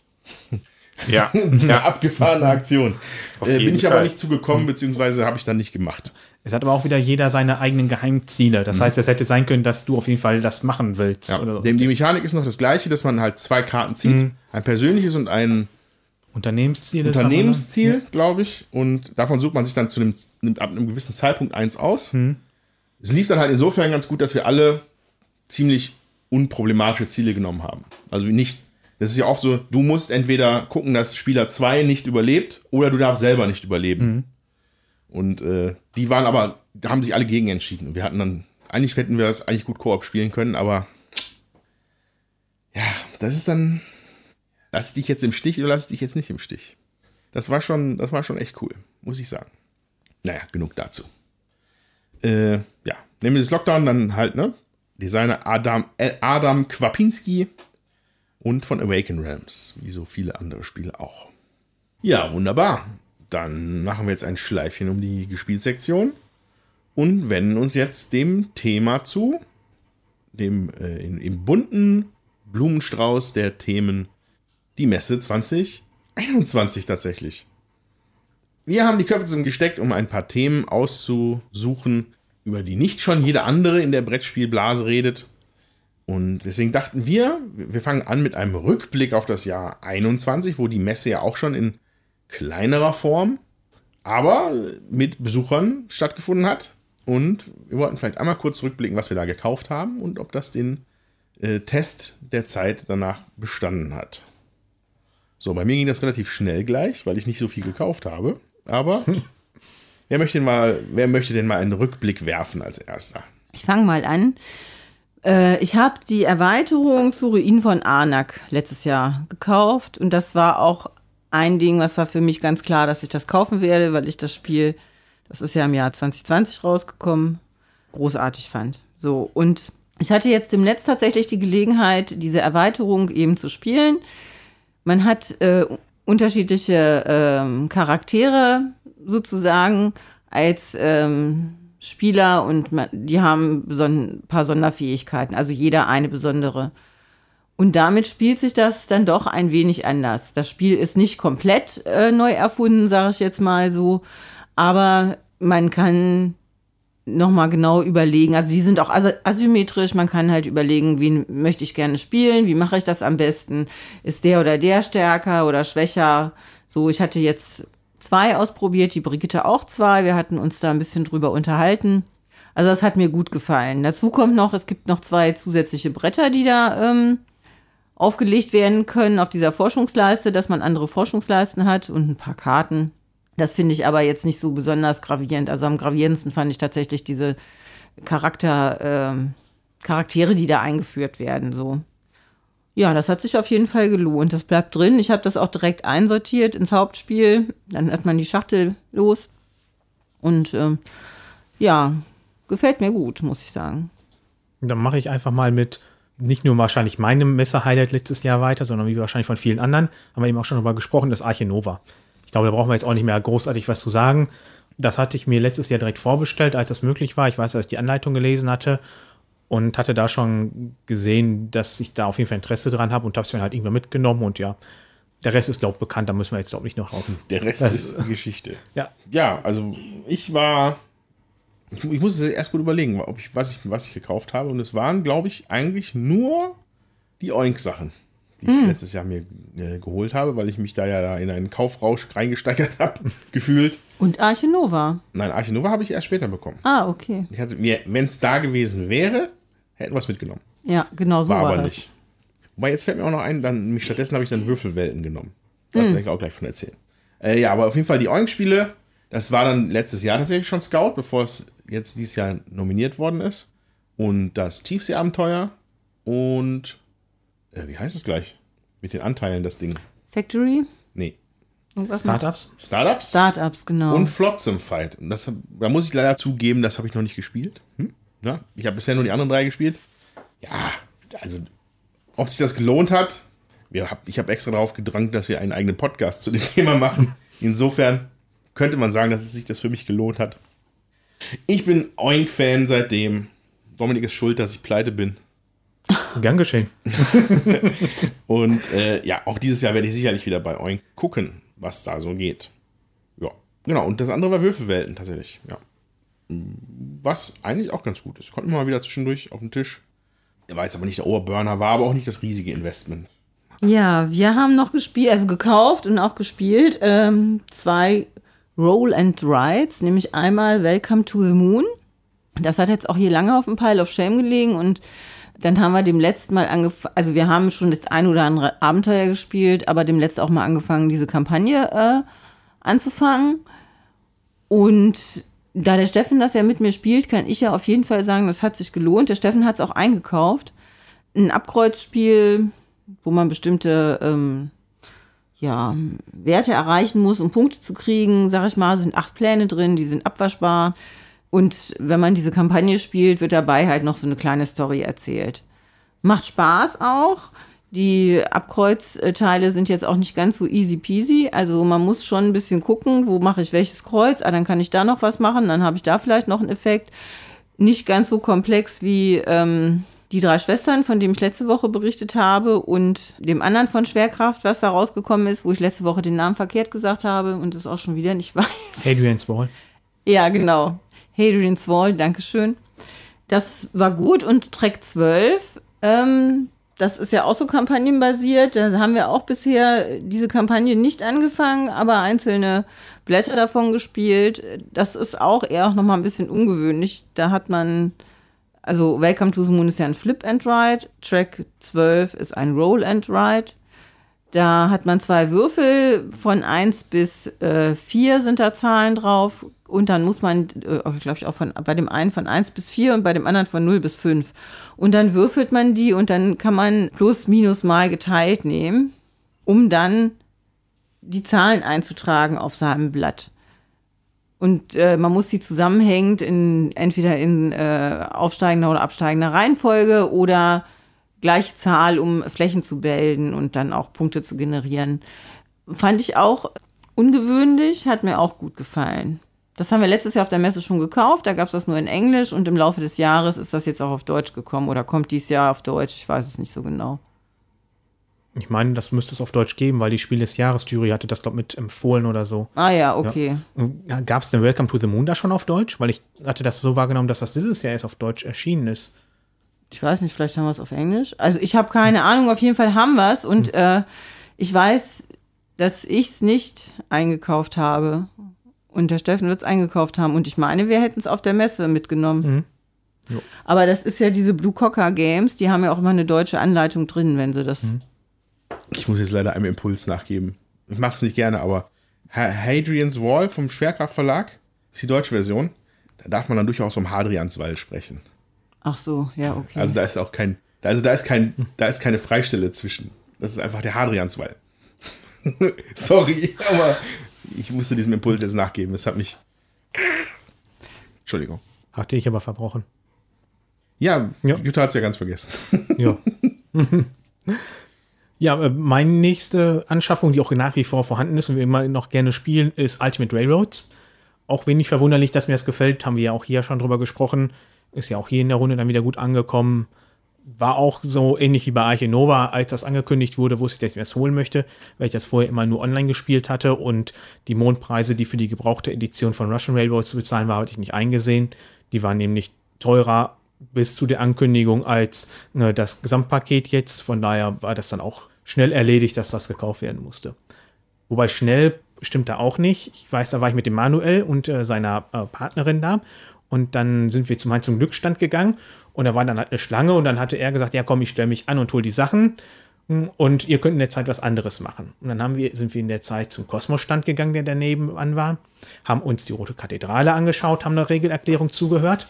Dann ist ein Stand vom Baum, äh, ein Tisch vom Baumkron frei geworden, haben uns da hingesetzt, haben uns das erklären lassen, haben das gespielt, sind dann aufgestanden und haben dann die letzten paar Minuten mit Manuel noch in der Schlange gestanden, bis er endlich sein Spiel abholen konnte, beziehungsweise unseres, weil die irgendwelche leichte Kassenprobleme hatten und das weit über eine Stunde gedauert hat, die er Oh da mein stand. Gott. Das war ein Unding. Ich weiß nicht, was da schiefgelaufen ist, aber das war echt grausam. Auf jeden Fall nochmal vielen lieben Dank, dass du dich da angestellt hast. ja. Ja, äh, Hast du noch was? äh nee, ich habe ja, ich hab ja nichts. Ja, aber ich habe noch Azul 4. Habe ich doch Ah, letztes Jahr gekauft. das war letztes Jahr? Queen's Garden, ja, das ist letztes Jahr rausgekommen. Das habe ich natürlich auch. Ja, siehst du mal. Habe ich doch mehr gekauft, als ich mich erinnere. Und äh, also das haben wir, glaube ich, beide gekauft Ja? letztes Jahr auf der Messe. Und das, mir gefällt das ja un unglaublich gut. Hab das ja auch in diversen Wochenenden schon mitgehabt und ist immer gut angekommen. Brigitte hat es auch äh, gekauft, auch für ähm, Freunde direkt auch noch mitgenommen. Also ja, das sieht auf jeden Fall auch nicht aus. Ja, also Queen's Garden, meiner Meinung nach das für mich beste Azul. Ich stimme dir vollständig zu. Was, was aber den interessanten Effekt hat, Leuten, denen ich das jetzt im Nachhinein gezeigt habe, mal zwischendurch, die finden das dann irgendwie nicht so gut wie die anderen Azuls. Also ich weiß nicht, woran das liegt. Ich muss das noch rausfinden. Das liegt nicht an irgendwie so, dass es jetzt irgendwie zu äh, anspruchsvoll geworden ist, weil das sind auch alles anspruchsvolle Spieler, mit denen ich das dann jetzt gespielt habe, aber irgendwie kommt es bei denen nicht so an. Ich glaube, dass es vielleicht damit zu tun hat, dass das Spiel in einer Erstpartie ein bisschen schwierig ist, sich da Ja. reinzudenken. Ja. Diese Sache mit dem entweder unterschiedliche Symbole oder unterschiedliche Farben, das muss man verinnerlichen. Und das habe ich nach drei, vier Partien komplett getan und seitdem spiele ich es begeistert und so oft wie ich, also wirklich sehr oft auf dem Tisch. Ich glaube, dass ich das, das ist aber dieser, diese Regel in einem Erstpartie den Leuten manchmal schwer macht. Kann sein. Also ansonsten kann ich mir nicht erklären, warum Leute sagen, ja, ist ja, pff, hm, das ist so toll. aber naja, Ja, es gibt ja unterschiedliche Spielgeschmäcker. ja, aber Mich Ja. reizt es ja auch überhaupt nicht. Weil für mich Azul die Leichtigkeit von Teil 1 ist. Und die anderen reizen mich deswegen überhaupt nicht, weil ich das nicht mit Azul verbinde. Für mich ist Azul dieses schöne, kleine, leichte Spiel, ohne alles, was da hinzugekommen ist mit der Zeit. Oh, hätte man jetzt aber Loser das Queen's Garden genannt, dann wäre es dann, wie wäre es denn dann? Wenn es jetzt mit Azul nichts zu tun hätte. Dann hätte ich es mir wahrscheinlich eher angeschaut. Okay. ich habe nie gesagt, dass bei mir im Stübchen alles richtig läuft. Ja, also ja, Ja. gut. Also ich finde ja, das erste gefällt mir ja nicht. Deswegen ist ja nur zählen. da, ja, also sind die Geschmäcker ja unterschiedlich. Jo. Ähm, wir haben noch gekauft Sobek, das Duell von Bruno Catalla, auch ähm, französisch, also englisch-französisch. Äh, ich weiß nicht, die deutsche Ausgabe kam später. Und das ist so ein Spiel, wo man auf einem Raster Plättchen einsammeln muss, um möglichst gute Sets zusammenzustellen, um Punkte zu kriegen. Und dieses Einsammeln geht so, dass man, ähm, man zieht eine andere Figur, die zeigt dann an, in welche Richtung man laufen muss. Relativ simpel, dann gibt es noch ein paar Charaktere, die was machen äh, und die Regel verändern. Man kann noch ein paar Plättchen einsammeln. Ich finde, es ist ein schönes Zweispielerspiel. Das ist jetzt nicht mega komplex. Also das kann man auch mal schön so zwischendurch noch spielen. Hat uns aber gut gefallen, dem Steffen und mir und bleibt auch deswegen drin. Das sagt mir gar nichts. Ja, also äh, ist, ist kein Brainburner bis zum Abwinken, aber ähm, uns hat's gefallen. Ich hatte mir noch Betwixt in Between geholt. Richtig. Ja, das hatten wir dann ja kurz danach auch in Daden zusammengespielt. Das hat Jutta sich dann ja auch kurz danach geholt. Ja, gewünscht habe ich mir das Ja. und habe es zu Weihnachten bekommen. Also das ist ein Spiel, das spielt im ja, so Fantasy-Bereich mit Feen. Im Grunde hatten wir ein großes Board vor uns liegen, wo man eine, abwechselnd immer Karten drauflegt, um eine Landschaft, na, ist schon zu viel gesagt, äh, irgendwelche Bereiche zu hinlegen, wo man dann auch da drüber laufen kann mit seinen Figuren. Aber eigentlich macht man das alles nur, um Elemente einzusammeln. Und die Elemente brauche ich, um Zauber zu aktivieren. Und jeder Zauber hat dann diese Elemente in irgendwelchen wilden Anordnungen da drauf, teilweise mit Lücken dazwischen. Und das puzzle ich dann auf meinem Board. Und der Twist bei dem Spiel ist eigentlich, dass ich das zusammenpuzzeln muss, weil Elemente, die ich in dem einen Zauber benutze, darf ich in anderen auch nutzen oder Lücken für andere Zauber auffüllen. Das heißt, das Puzzle-Element ist hier eigentlich das Interessante an dem Spiel. Ja. Das ist einfach ja, schön gestaltet. Es ist Ja. für mich wirklich was komplett anderes, weil das sind Mechanismen, die kenne ich so nach wie vor nicht großartig von anderen äh, Spielen. Und das ist echt super. Ja, die sind so nicht zusammengeführt in anderen Spielen. Ne? Man hat entweder einen Hauptplan, aber dieses Ding, dass du auf dem Hauptplan was machst, um dann auf deinem Board was zusammenzupuzzeln und äh, Aufträge zu erfüllen, das finde ich auch, das ist jetzt nicht so häufig. Vor allem, weil es ja meistens dann ist, wenn ich sowas puzzle, dann darf ich Sachen nur einmalig nutzen. Ja. Dass du sie hier mehrmals nutzen darfst und die Zauber noch hin und her drehen darfst, kannst du da echt derbe dran vergrübeln. Ja, das stimmt. Wobei Zauber mehrfach nutzen. Ich gucke hier gerade auf Tashkala. Da spielst du auch Zauber aus und äh, guckst, wie du deine äh, Miepel, also äh, deine Scheiben da angeordnet hast auf dem Brett und spielst gegeneinander. Das gab's da also auch schon mal, dass man die äh, Figuren, also die, die Scheiben, die man da äh, liegen hat, dass man die auch nochmal für andere Zauber nutzen kann, wenn die nicht abgeräumt sind oder andere Figuren dann. Das fand ich jetzt nicht so überraschend, dass, dass man das machen kann, aber mir gefällt das Spiel wirklich sehr gut.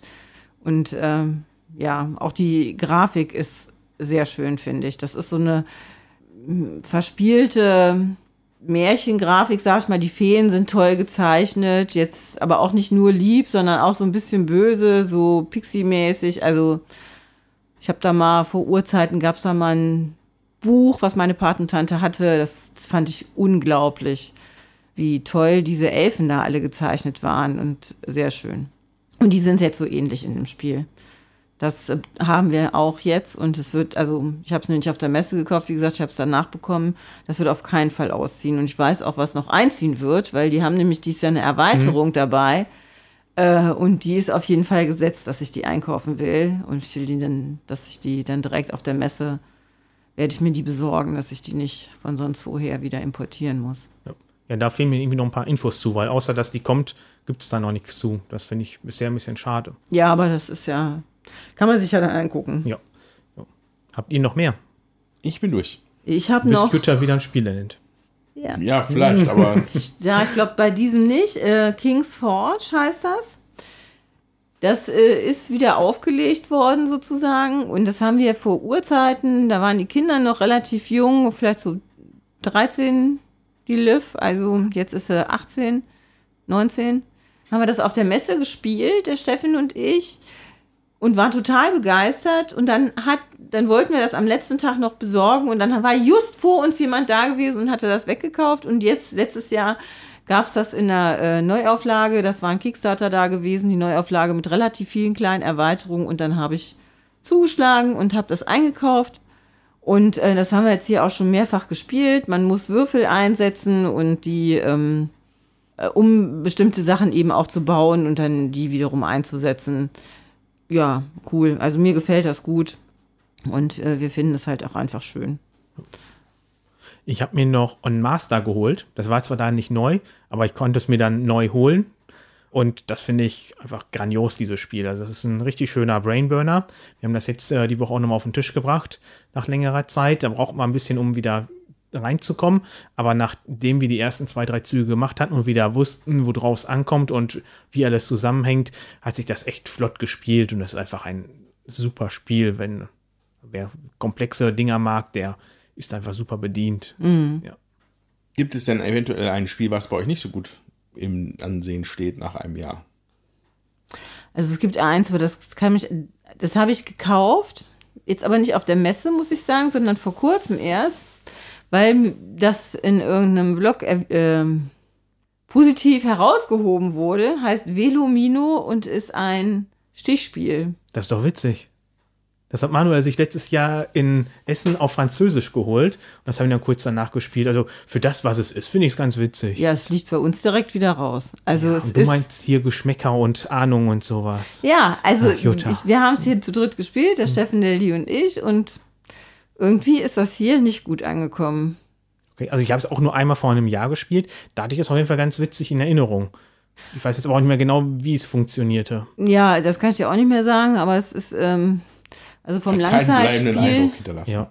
vom Langzeitspielspaß haben wir gesagt, das rentiert sich nicht und fliegt halt Aber wieder raus. Das hatte ich auch jetzt irgendwo gehört. Das ist ein bisschen aufgeploppt, weil es jetzt, glaube ich, auf Deutsch gibt. Ja, Über genau. Asmodee. Und von denjenigen, die man dann mitbekommen hatte, die es öfters gespielt hatten, die sagten alle, dass es auf Dauer sich nicht hält. Genau. Also wie gesagt, ich hatte vor einem Jahr eine Partie damit. Ja, ich glaube, der Ersteindruck ist vielleicht dann auch ganz witzig, aber der Langzeitspielspaß, das gibt's dann halt nicht her. Deswegen Hm. fliegt's halt raus. Ach, ich sehe gerade, was ich gar nicht erwähnt habe. Ich gucke hier auf unser Zweispielerregal. Jekyll and Hyde haben wir natürlich letztes Jahr auf der Messe gekauft. Und ähm, auch das bleibt drin. Ein Stichspiel für zwei Personen, wo ähm, man versucht, Jekyll gegen Hyde zu spielen.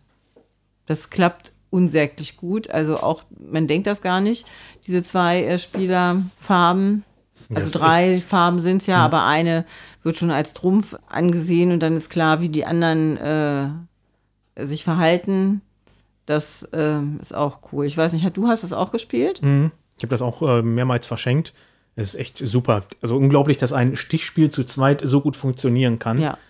Das ist sehr zu empfehlen. Kann man auch bei Boardgame Arena spielen. Ja. Ja, bei mir gibt es noch Factory 42, das leider wieder ausgezogen ist. Das finde ich vom Thema her nach wie vor total witzig, dass man äh, mit kommunistischen Zwergen versucht, irgendwelche Minen da zu bauen. Das Problem ist nur, das funktioniert zu zweit halt einfach nicht. Weil Nee, du kannst ja. halt da Felder besetzen und dann bestimmst du, was die anderen machen sollen. Ja. Ähm, und zu zweit hat das halt überhaupt keinen Reiz, weil entweder drücke ich dem anderen die ganze Zeit richtig einen rein oder ich sorge dafür, dass ich fair bin, in der Hoffnung, dass wenn er irgendwann dran ist, dass er dann auch fair zu mir ist. Ja, und deswegen war das im Grunde ein, ja komm, ich gebe dir das, damit du gleich gut zu mir bist und das ist ein Spiel, glaube ich, dass das zu viert oder fünft richtig gut ist, aber zu zweit, wo wir meistens zu zweit spielen, lohnt sich das nicht und deswegen ist es auch wieder ausgezogen. Und die Anleitung dazu war jetzt auch nicht so grandios. Das gab es eine Neuauflage zu, da habe ich mir die Anleitung angeguckt. Ich habe keine Unterschiede gesehen. Ich weiß nicht, was die da verbessern wollten. Ich glaube, ihr hattet das auch hier, oder? Wir haben das auch noch hier und zu dritt finde ich ist das gut. Also zu zweit, ähm, ja, das ist das, was du sagst. Aber da muss man zumindest wirklich zu dritt für sein. Ja. Ich glaube, auch wenn du da zu viert oder zu fünft bist, ist es dann auch schon wieder zu lang. Also das wird mich dann nerven. Aber zu zweit war es gut. Ja. Äh, zu dritt war es gut. So. Ja, fand ich ein bisschen schade, weil halt dieses Thema ich so doof witzig irgendwie finde mit kommunistischen Zwergen. Ja. ja. Und das andere, das hatte Andreas eben schon angedeutet, ist die fantastische Reiche-Erweiterung. Da bin ich auch nicht so Stimmt. überzeugt von. Ähm, Ja, genau. Ähm, vielleicht gib mir, also du- also du musst mich da vielleicht noch mal ins Boot holen und mir sagen, woraus es überhaupt besteht. Das sind ja einmal quasi einfach nur mehr Karten, die dann äh, neue Charaktere oder Kategorien mit einführen. Und das andere sind ja diese Karten, die jeder vor sich liegen hat und die kann er dann irgendwann nutzen, um dann irgendeinen Effekt davon zu haben. Und man spielt eine Minuspunkte meistens hat, aber dafür im Spiel dann irgendwas Besonderes machen darf. Okay. Und das kannst du auch modulartig einbauen. Also du kannst auch nur die eine äh, Ja, Erweiterung nutzen und die andere rauslassen. Also wir nutzen diese Sonderfähigkeiten, die man da hat, gar nicht mehr, Ja. weil wir haben das mehrmals probiert. Zu zweit ist das sowieso schon mal doof, weil dann bekommt man die erst, wenn man alle sieben Karten auf der Hand hat. Das hat man ja im Zweierspiel zu, am Anfang gar nicht. Und dann sind die häufig so, dass man denkt, ja, ob ich, wenn ich die jetzt nutze, habe ich nicht so den riesen Effekt davon, aber Minuspunkte gleich. Und auch bei Mehrspielern, wo man die von Anfang an hat, haben, ich habe die in, in irgendeiner Partie mal wirklich viel genutzt, einfach zu machen, aber da hatte ich keinen großen Mehrwert von. Das fand ich echt enttäuschend. Und diese ganzen anderen Sachen, die neu zugekommen sind, die fand ich den Eindruck, das Ganze macht es irgendwie komplizierter, aber bietet mir nicht mehr. Dadurch, dass ich dann da, da gibt es ja die Dämonen, die sind neu, die kriegen dann auf einmal Punkte, wenn ich noch darauf achte, was in der Auslage liegt. Das heißt, ich gucke eventuell dann auch noch, dass ich bestimmte Karten extra in die Auslage lege, um davon Punkte zu machen. Und dann gibt es irgendwelche gelben Karten. Ich weiß nicht mehr, was die machten. Ja, da gibt es dann Karten, die mir am- irgendwie automatisch minus 50 Punkte bringen. Ja, ätzend, aber ne? plus 10 für jeden Mitspieler. Ja, super Karte, wenn wir me- meistens zu zweit oder zu maximal zu viert spielen. Also selbst zu viert gibt es mir minus Diese 10 Punkte. Outsider oder so? Ja, Outsider heißen die. Ja. Ja. Irgendwie sowas. Also die sind mir nämlich auch untergekommen und da waren so ein paar Sachen, die mich also gewundert haben. Ähm, Kann es sein, dass die Outsider eine neue Farbe sind? Ja. Ja. Ähm, da hatten wir nämlich die kuriose Situation bei einem Spiel. Ich glaube, es gibt eine, eine Karte, die achtet auf, dass, deine, dass du möglichst unterschiedliche Farben hast. Mhm. Und dann hatte ich mehr unterschiedliche Farben, als da überhaupt quasi gedacht waren. Hast du vielleicht vergessen, Karten auszutauschen? Weil da lagen ja noch extra Karten bei, die dann die aus dem Grundspiel ersetzten. Das kann sein. Also Ja. ich, ich weiß nicht, ähm, weil ich ist nicht mein, mein Spiel. Mhm. Ich habe es beim Christian gespielt. Ähm, ich weiß, dass er aber nicht diese Erweiterung als Box gekauft hat, sondern nur das, das Kartenpaket. Das hat, glaube ich, irgendwie gab's. Er hat die, hat die irgendwie auf der Spiel doch aufgetan. Und so- war nur so, ein- so ein kleines Päckchen mit Karten. Und das ich, aber er, mal- also ich hatte das dann so verstanden, dass das die Erweiterung ist. Und diese Outsider und diese Karten, die habe Mhm. ich auch gesehen. Aber vielleicht fehlt da noch ein bisschen mehr Setup oder so. Ja, also eigentlich nicht. Du mischst die Karten nur mit da rein und musst Ja. ein paar ersetzen. Das ist aber alles. Und dann hast du halt zwei oder drei zusätzliche neue Farben. Drei. Das, bitte? Drei. Das sind auf jeden Fall diese ähm, Dämonen. Dunkelgrüne, Das sind diese- schwarze und gelbe, glaube ich. Ja. Ja. Auf jeden Fall, ich finde, das bietet keinen Mehrwert dem Spiel. Ähm, wir spielen zwar immer noch mit allen neuen Karten, aber wir haben schon mehrmals darüber gesprochen, ob wir sie wieder rausnehmen. Und wir sind jetzt bei über 70 Partien und ich glaube, dass wir ungefähr um die 20 davon mit der Erweiterung gespielt haben, aber Ähm, Andreas, hattest du nicht eben gesagt, dass du meinst, dass die Erweiterung das Spiel für dich interessanter gemacht hätte? Ja, zumindest haben mir die Partien besser gefallen. Ja, Aber aber du konntest es noch nicht so wirklich Genau. ausmachen. Also diese, diese Power-Ups oder was, oder diese, diese Einmal-Abilities, die haben wir gar nicht. ja. Also das, das wäre das wär mir jetzt komplett neu, die Mechanik. Aber irgendwas, vielleicht hatte ich auch einfach nur, vielleicht habe ich jetzt dann auch irgendwann mal den eigentlichen Reiz des Spiels grundsätzlich erkannt durch ein, ein paar mehr Partien. Das könnte vielleicht auch der Grund sein. Also die Karte, die du jetzt gerade angesprochen hast, Dominik, klingt für mich auch erstmal einfach nur merkwürdig, aber ich kenne das Spiel jetzt auch überhaupt nicht. Zu wie viel kann man das denn spielen maximal? Äh, zwei bis sieben. Ja. Also theoretisch hat diese Karte schon Nutzen, aber du musst halt mit mindestens fünf Spielern spielen, damit du auf null damit kommst. ja, Also ich weiß nicht, wie viele Leute das halt mit sechs oder sieben spielen, dass diese Karte wirklich sich lohnt. Ich glaube aber, dass diese Outsider aufeinander gucken, irgendwie, glaube ich. ja, gibt's Ja, auch. ja. Aber ja, Also, ähm, ich habe es hier gerade ausgepackt. Im Grundspiel sind 53 Karten und im äh, Erweiterungspack sind dann nochmal 47 Karten. Da ist natürlich wieder deutlich mehr und kommst halt nicht mehr so einfach durchs Pack. ja aber Ja. bei den 47 sind ja auch schon mal die Hälfte für diese Einmaleffekte da, ne? Ach so. So viele ganz neue sind das gar nicht. Und dann sind ja noch mal wieder Austauschkarten mit dabei. Ja, also auf jeden Fall. Es gibt verfluchte Gegenstände und es gibt halt äh, Gebäude, Outsider und Untote sind die drei. Ja. Ne, Gebäude sind halt irgendwie dann auch lila. Oder Ja, die Gebäude gab. Sind die neu, die Gebäude, oder wurden die getauscht? Nee, ich glaube, die sind neu. Outsider sind äh, die gelben und Untote sind grün. Dunkelgrün, genau. Ja. Gibt ein paar Regeländerungen. Ja, man hat dann jetzt acht statt sieben Karten immer auf der Hand. Nee, acht in der Aus acht, auch acht in der Auslage, glaube ich. Nee, eine Auslage dürfen statt zehn jetzt zwölf liegen. Ah, okay. Genau, stimmt. Und auch doch Vielleicht war es auch die Länge, die es mir interessanter gemacht hat. Ich weiß nicht. Also ich weiß halt nicht, wenn ich glaube, wenn man zu zweit spielt, dann reichen auch die 53 Karten, weil Ja. du willst ja auch gucken, dass du irgendwie durch dein Deck kommst und äh, guckst, dass du halt ähm, zusammenhängende Sachen hast. Spielst du aber, glaube ich, häufiger mit äh, vier oder fünf Leuten, dann ähm, ist es, glaube ich, gut, auch noch mehr Karten zu haben, damit du einfach äh, besser kombinieren kannst und bessere Kombinationen machen kannst. So, also ich wollte die auch haben. Wir haben die auch hier eingesammelt. Die habe ich auch natürlich letztes Jahr auf der Messe gekauft. ich auch dahin gestratzt. Ja, Spielt ihr das denn viel, Jutta? Äh, leider gar nicht so viel. Also ich, wir könnten das gerne öfter mal spielen. Ich wollte sonst fragen, ob ich mir das vielleicht mal ausleihen könnte. Dann Ja, kann ich mir bis zum nächsten Mal vielleicht eine Meinung zu dem Spiel bilden. Gerne. Cool. Also, wo wo fantastische Reiche schön reinrutscht momentan in den Spielrunden. Bei mir ist immer, das ist halt so ein Absacker. Ja. So, dafür ist es einfach sehr, sehr gut geeignet. Ja. Also, Das ist wirklich ja, ja, jetzt, zügig gespielt. jetzt haben wir hier das, das, das aufwendige Spiel gespielt, jetzt noch ein bisschen Zeit, wir haben noch ein bisschen Bock, ja, dann machen, lassen wir das spielen. Wo sonst malerweise dann irgendwie, keine Ahnung, äh, äh, Druids oder wie heißen sie? Äh, Wizard oder so noch reingerutscht wäre. Rutscht jetzt eher das rein. Ja, das ist aber auch deutlich besser, finde ich. Also, Hat alles was für sich, ne? Aber ja. ähm, momentan ist das das, was angesagt ist bei uns. Und Schickback Arcana, aber das geht nie weg. Ja. Ja, äh, da haben wir jetzt tatsächlich einen äh, relativ ausführlichen Rückblick geworfen. Deswegen würde ich jetzt, glaube ich, gerne einen Blick vielleicht in die Zukunft werfen. Und zwar von diesem Podcast aus gesehen in eins, zwei, drei, vier Ja. Tagen. Wenn ihr uns hört, wahrscheinlich am diesem selbigen Tage. Ja, die Spiel 2022. Genau. Es geht wieder los. Ist genauso voll wie früher, voller, größer, besser. Worauf freut ihr euch denn am meisten? Jutta freut sich auf gar nichts. Doch, ich habe ja gerade schon gesagt, ich freue mich auf die ähm, Erweiterung da zu Betwixt and Between auf jeden Fall und da hinzugehen und ähm, das mir anzuschauen. Ansonsten finde ich es auch schwierig. Also ich habe jetzt ein paar Sachen einfach mir äh, natürlich geguckt, was kommt raus.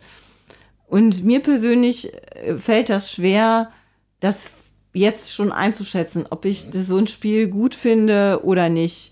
Ja, ich finde, ich kann sagen, okay, ich finde bestimmte Sachen interessant. Also zum Beispiel dieses Revive finde ich interessant, was rauskommt. Und ähm, ich müsste jetzt hier in meinen Dingern blättern. Also meine Messevorbereitung steht da drin, dass ich mir hier schon Pläne ausgedruckt habe und hinten auf den Zettel draufgeschrieben habe, ähm, in welcher Halle welches Spiel sein wird, damit ich es dann auch da schnell finde und mir Kreuze auf dem Plan mache. Und äh, Revive gibt es bei Aporta Games.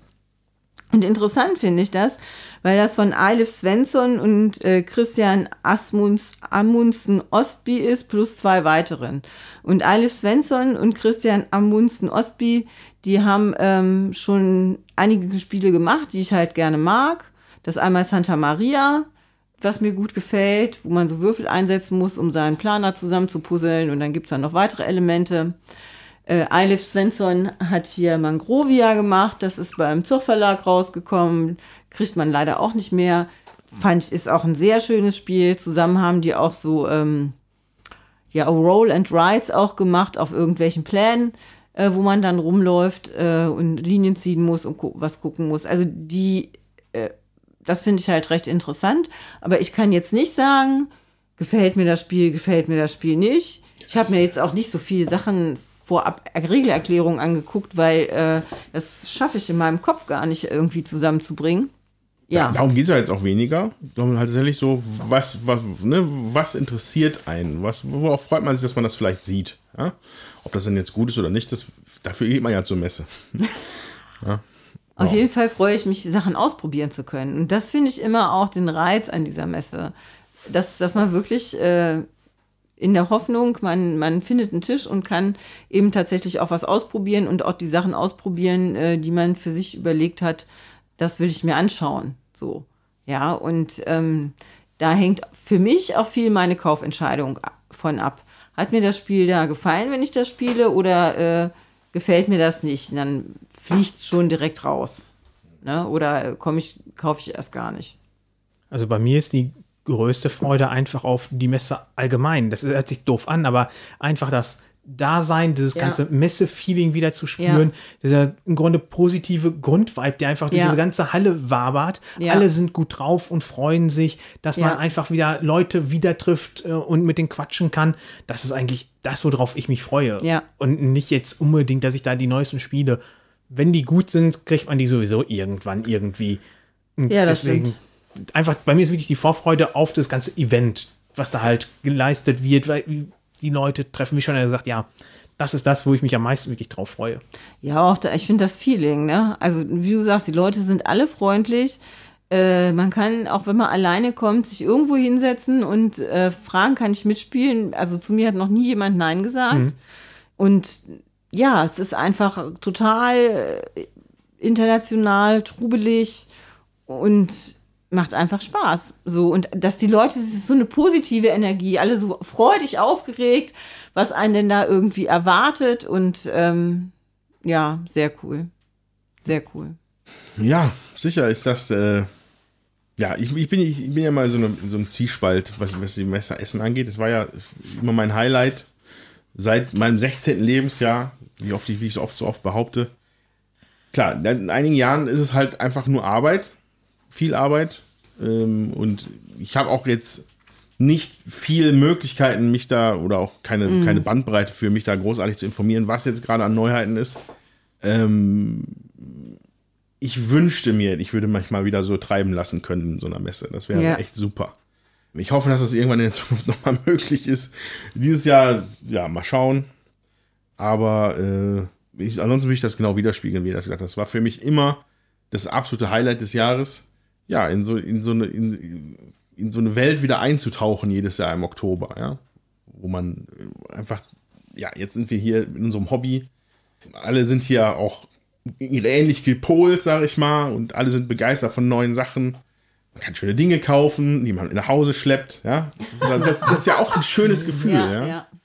Und äh, ja, da wünsche ich mir ganz, zwischendurch wünsche ich mir das schon mal wieder, dass ich das nochmal wieder so in, der, in voller Gänze irgendwie wahrnehmen, äh, erleben könnte. Ja, mal schauen, wie es in der Zukunft so wird. Aber ähm, was mir, was mir auf jeden Fall aber trotzdem untergekommen ist, wo ich, wo ich, wenn ich es auf der Messe sehe, würde ich es mir gerne mal, mal angucken. Wenn ich das ist äh, Twilight Inscription. Also das ist äh, ein Roll and Write Ableger von Twilight Imperium. Was, glaube ich, schon im Handel ist, aber ist trotzdem noch relativ frisch, glaube Ja. ich, Ja, oder? erst ein paar Wochen. Ja, also das sind, also das für, für mich, ich kriege sowas meistens dann überhaupt erst eh zur Messe überhaupt mit, weil ich verfolge nicht, was regelmäßig ins Geschäft kommt, so. Aber den Wahnsinn, diese Absurdität, dass Twilight Imperium irgendwie in ein Würfelspiel gedampft wird, das möchte ich doch gerne mal sehen und mal sehen, wie sich das anfühlt.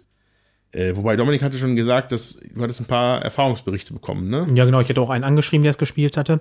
Und der sagte, dass man halt Twilight Imperium dafür nicht kennen muss. Im Grunde muss man nur wissen, dass man halt irgendein äh, Sci-Fi-Spiel spielt. Und dass es halt ähm, trotzdem gut ist. Und er hätte das Solo gespielt und war in unter einer Stunde damit durch. Ja, mehr Aber- weiß jetzt aber auch nicht darüber. Okay, also mich würde wirklich mal interessieren, ob's, aber, ob halt so diese Essenz von so einem 4X-Spiel einfach irgendwie rüberkommt, so, ne? Dass du einfach hier mit den Würfeln gehst du Planeten erforschen, mit den Würfeln erforscht irgendwelche Technologien. Ne? Das würde ich, das möchte ich gerne erfahren. Und das sieht eigentlich so aus, weil diese Pläne sind absurd groß. Aber das wäre so ein Kandidat, den man sich auf jeden Fall angucken sollte auf der Messe, bevor man kauft. Aber da ist halt die Frage, wie viel Zeit da ist, ja. Ähm, was ich aber darüber hinaus auch jedes Mal auf der Messe genossen habe, was noch nicht oft passiert ist, ist, wenn ihr, liebe Zuhörer, äh, hin und wieder mal auf uns zugekommen seid oder beziehungsweise auf mich zugekommen seid. Das fand ich dann immer sehr, Ja. sehr witzig, wenn dann irgendwie aus der, aus der Masse auch mal, Andreas! Was, was? Was habe ich getan? Oh, ich wollte dir nur mal Hallo sagen. Muss ich sagen, mag ich sehr.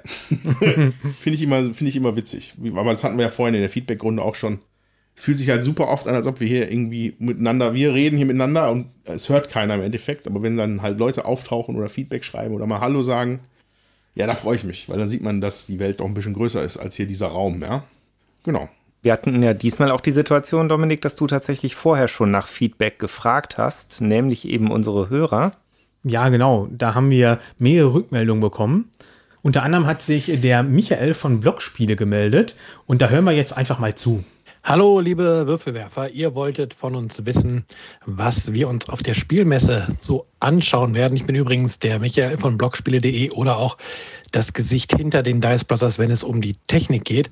Und ja, wenn ich jetzt auf die Spiel fahre, dann möchte ich mir super gerne Nebel über Carcassonne angucken gucken. Schließlich funktioniert Carcassonne das Original mit seinen beiden, mit seinen ersten beiden Erweiterungen immer noch super gern und nun kooperatives Carcassonne. Das klingt wie etwas, was Spaß machen könnte. Danach möchte ich mir auf jeden Fall auch noch Split anschauen. Ein Spiel, wo die Spieler zusammenarbeiten müssen, um Punkte zu sammeln. Aber am Ende gewinnt dann doch nur der mit den meisten Punkten. Das riecht doch nach unterhaltsamem Konfliktpotenzial am Tisch. Und als drittes würde ich mir gerne The Longest Trench angucken. Ein Kartenspiel im, ich glaube, Erste Weltkrieg. Da hatte ich hier den fast fertigen Prototyp seinerzeit da und der hat echt Spaß gemacht. Und ja, jetzt bin ich mal gespannt, wie das finale Spiel aussieht. Ja, und tatsächlich vorbestellt ist auch schon was. Das kommt zwar nicht ähm, zur Messe. Also da kann ich leider kein Essen-Pickup machen, aber das Spiel Autobahn wird dann nach der Messe direkt getestet werden, hoffe ich. Ja, euch dann auch viel Spaß auf der Messe und ich bin gespannt, was die anderen so sagen. Drei schöne Spiele, die auf jeden Fall sich schon mal anschauen möchte, plus eins, das er vorbestellt hat. Mir sagten davon jetzt nur Autobahn und Nebel über Carcassonne was. Weiß nicht, wie sieht das bei euch aus? Hattet ihr irgendwie was davon schon gehört? Ja, also auch nur Autobahn und Nebel über Carcassonne, wobei kooperativ ist ja jetzt nicht meins. Äh, da weiß ich, dass ich da drumherum gehe. Ja, mir, sagen die, mir sagt das gar nichts, aber jetzt unter äh, Koop Carcassonne kann ich mir zumindest vorstellen, dass das nichts ist, was ich spielen möchte. ähm, wobei, äh, ich finde das natürlich witzig, dass man, also dass halt nach so vielen Jahren da noch irgendwelche Impulse gesetzt werden. Ich glaube auch Klaus Ja. Jürgen hat das gemacht. Ja, ja. Äh, super cool. Irgendwie irgendwas mit Gruselgeistern oder sowas, habe ich jetzt hier auf den Ja, ersten es ist Blick ein gesehen. Nebel und ich weiß es auch nicht. Ich meine, ausprobieren würde ich es Ja. wollen, aber kaufen würde ich es wahrscheinlich nicht. So. Also ich kann mir vorstellen, dass man ein kooperatives Carcassonne machen kann. Das Ja. glaube ich schon. Also ich weiß, es gibt eine Familie, die, äh, da haben die irgendwie eine Hausregel entwickelt, dass sie das kooperativ spielen. Und das ist für die bestimmt auch nochmal interessant dann, ne? So. Sich das dann eben auch anzuschauen. Und die anderen beiden, Split, sagt mir nach wie vor nichts. Das habe ich auch nicht groß irgendwie mal wahrgenommen. Und The Longest Trench, das meine ich, wäre bei äh, Udo Grebe Game Design. Das hatte ich auch auf der Liste. Zwischendrin hatte ich dann aber auch wieder runtergeworfen bei meinem Durcharbeiten der ganzen Liste. Ebenfalls gemeldet haben sich äh, Jasmin und Marco von Abgewürfelt, den YouTube-Kanal. Mm, Auch liebe Grüße an die beiden. Ja, von Und mir auch. Und natürlich auch an Michael natürlich schöne Grüße. Ja, ebenso von allen, denke ich, ne? Ja. Ja. Die beiden haben mir geschrieben, wir freuen uns natürlich auf die Spiele in Essen. Das ist immer wie ein kleiner Urlaub vom Alltag, allerdings wahrscheinlich teurer. Vor allem finden wir es schön, viele Gleichgesinnte zu treffen und interessante neue Spiele auszuprobieren. Auch gerne Spiele von internationalen Verlagen, die wir bisher noch gar nicht auf dem Schirm haben. Außerdem sind wir schon sehr gespannt auf den Research Day am Samstag mit vielen Podiumsdiskussionen über historische Hintergründe von Brettspielen und dem Stand der äh, Brettspielforschung. Liebe Grüße. Ui. Ja, genau. Liebe Grüße zurück. Auf den Research Day freut sich auch der Lukas, der das ja mit veranstaltet, der hat sich auch kurz gemeldet. Ähm, da natürlich auch im Grunde wenig verwunderlich, dass er sich auf seine eigene Veranstaltung freut, aber auf jeden Fall ähm, sehr interessante Sachen. Ich weiß, dass es da äh, einen Part auf jeden Fall über Geschichte in Brettspielen geht. Ich glaube, das ist am Samstag direkt das erste Panel. Das interessiert mich auch und da bin ich auch noch am überlegen, ob ich hingehe oder nicht. Ansonsten gibt es davon wohl auch alles Aufzeichnungen, die man sich hinterher anschauen kann. Ja. ja, ansonsten natürlich ähm, mit kleiner Urlaub äh, und teurer, das äh, könnte natürlich jeder, wirklich Kann passieren. jeder nachvollziehen. Ja, also ich finde das großartig, dass sie diese Begleitveranstaltungen machen. Ja, andererseits finde ich, ist mir meine Zeit da oft für zu schade. Also ich möchte mir dann in der Zeit lieber ähm, die Spiele anschauen, anstatt mich dann über die anderen Sachen zu informieren. Also da finde ich, das kann man dann vielleicht ein, zwei Tage vorher machen oder so, bevor es eigentlich losgeht, so, ne, dass man, meine, wahrscheinlich wird man die Leute dann nicht zusammenkriegen, aber so als Anregung fände ich das gut, solche Sachen halt vorher zu machen und dann, dass man dann tatsächlich auch entspannt spielen kann an den anderen Tagen, wenn man dann. Äh, Also ich bin das auch noch in möchte. so einem Zwiespalt. Mir geht es ja so wie dir. Auf der einen Seite möchte ich ja spielen, auf der anderen Seite finde ich diese Panels interessant. Gibt ja auch noch den Educators Day. Ja, Der spricht mich jetzt halt überhaupt nicht an, weil ich nicht in der äh, Branche halt arbeite. Aber trotzdem auf jeden Fall sehr interessant. Ja, ich glaube, der ist auch interessant. Also ich bin da auch raus, weil ähm, ich bin ja nicht mehr in der Schule als Lehrkraft oder so oder als äh, Sozialarbeiter, Sozialpädagoge ähm, und auch nicht im Kindergarten. Und die Spiele, die ich mit meinen Menschen, die ich da betreue, äh, spielen kann, da, das muss ich einfach selber aussuchen. Das ist halt auch so speziell, dass ich da, glaube ich, keinen Input kriegen würde, so, ne, sondern da geht's wirklich, äh, also ich arbeite mit erwachsenen Menschen mit psychischer Erkrankung und da muss man einfach gucken, wie lange geht so ein Spiel und ähm, da muss man die Leute gut kennen einfach. Ja, von daher, ähm, aber da finde ich, glaube ich, gibt es schon auch einen Nährwert für die Leute, die eben jetzt nicht alle so äh, involviert sind in der Spieleszene, da wirklich zu gucken, was kann man in der OGS dann vielleicht auch gut anbieten, was eignet sich. Das ist bestimmt interessant.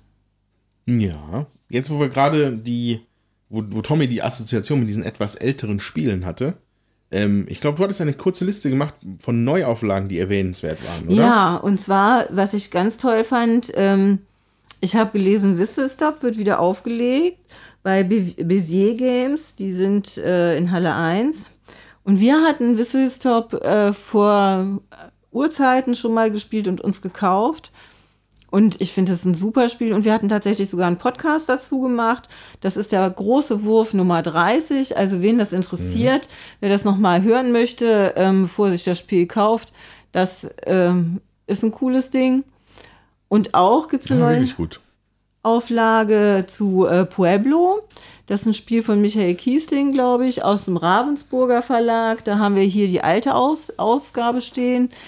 Da ähm, hat man so 3D-Klötze komisch irgendwie versetzt, dass man, wenn die, die muss man ineinander puzzeln, dann kann man damit eine Pyramide bauen und da sind zum Teil farbige Stellen dran. Und man muss versuchen, dass diese farbigen Stellen von außen nicht zu sehen sind, wenn da ein Miepelchen um die Pyramide rumrennt. Also immer da, wo der Miepel ist, da, der darf die farbigen Stellen nicht sehen, sonst gibt es Minuspunkte. Und da, äh, das finde ich ein sehr cooles Spiel, wirklich ein großartiges Familienspiel, ist auch nicht schwierig. Und da gibt es dieses Jahr eine Neuauflage von, von einem englischen Verlag. Vielleicht googelt der Andreas gerade mal.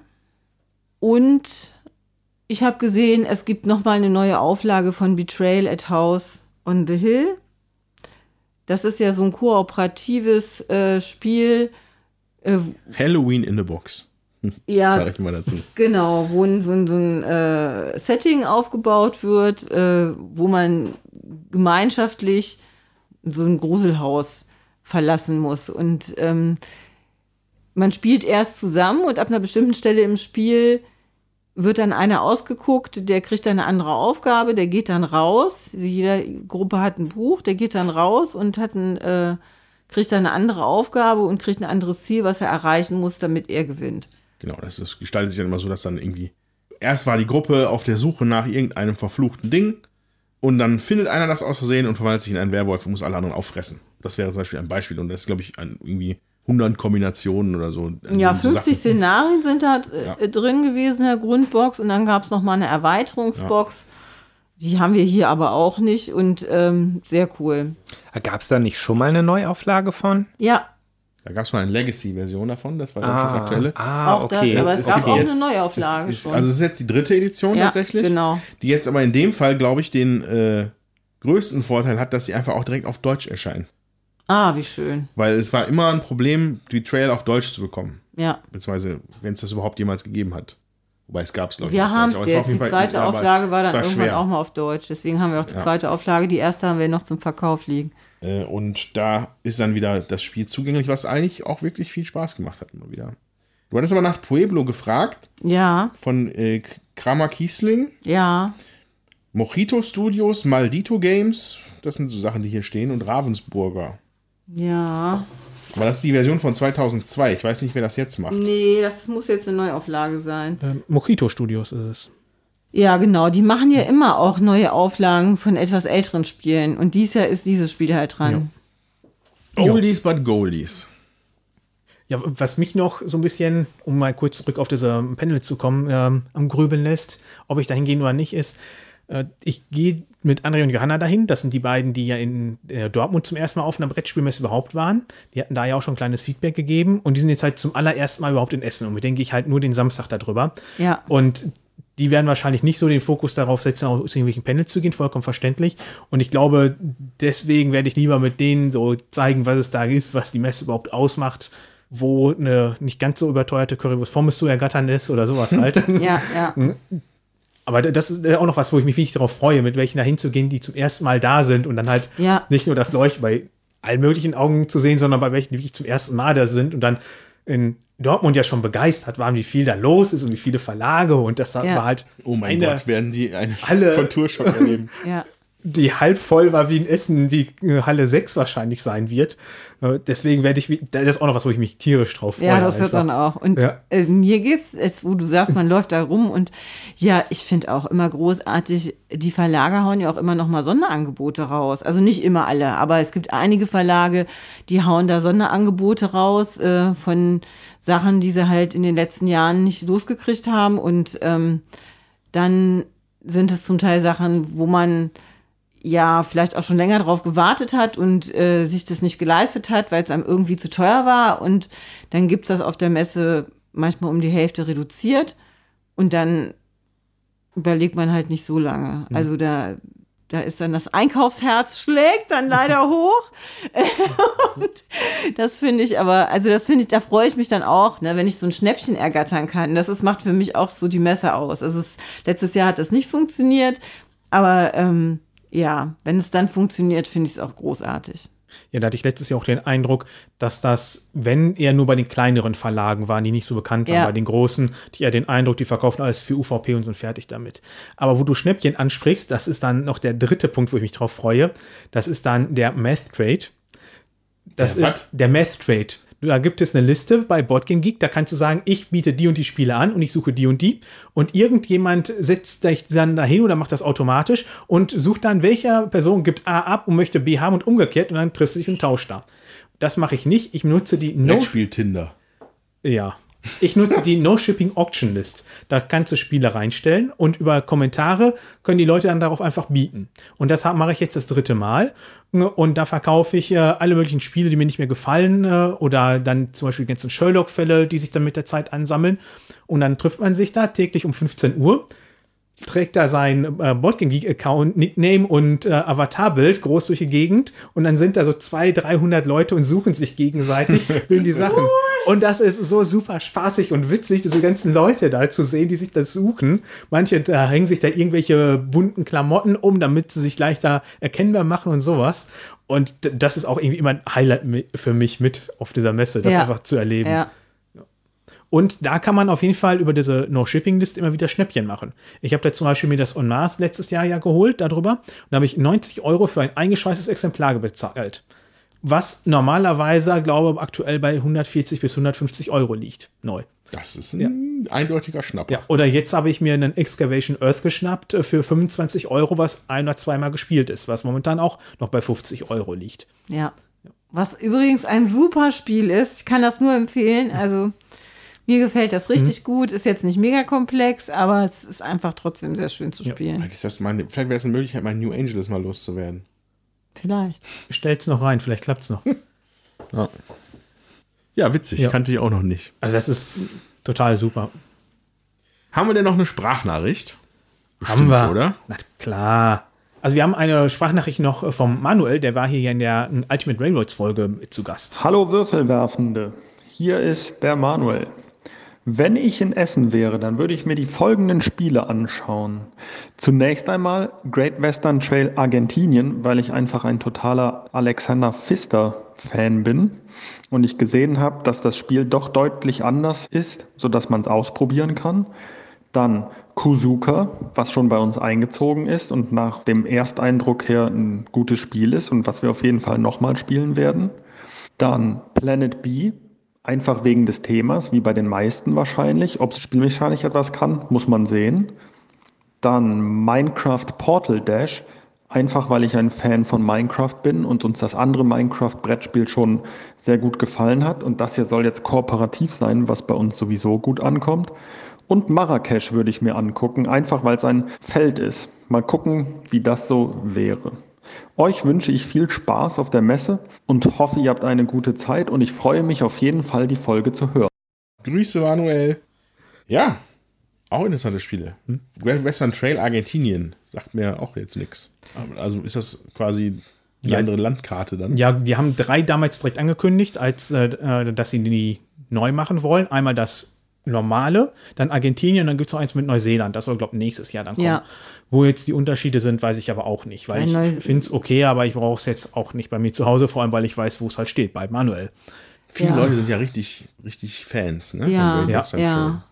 Also mich reizt es persönlich überhaupt nicht, weil man diesen Weg irgendwie dreimal abläuft. Also das ist schon was, da habe ich schon von, ja, wir haben es, ich habe es nochmal ausprobiert vor einem halben Jahr.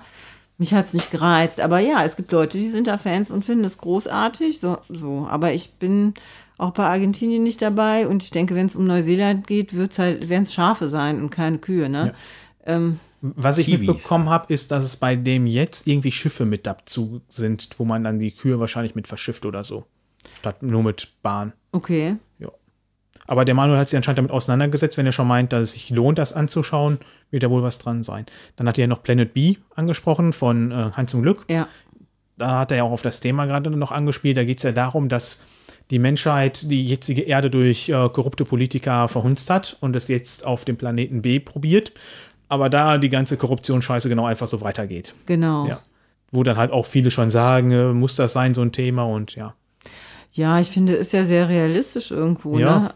Also es legt im Grunde den Finger ganz tief in die Wunde und sollte derbe zum, zum Nachdenken anregen. So. Ja, Marrakesch äh, hatte ich jetzt viel Positives von gehört, von denjenigen, die auf dem äh, Queen Games Pressetag waren. Ja, hatte ich auch. Mich würde das auch interessieren. Ähm, weiß ich gar nicht, ob ich das schaffen werde zu spielen, weil das soll ja sehr lange dauern. Und ähm, ja, ich meine, Queen Games kommt man immer mal dran. Aber die gibt es nur auf Messen. Die, diese Ach, echt? die Stefan Feld City Collection gibt es nur auf Messen bei denen, die kommen nicht in Handel.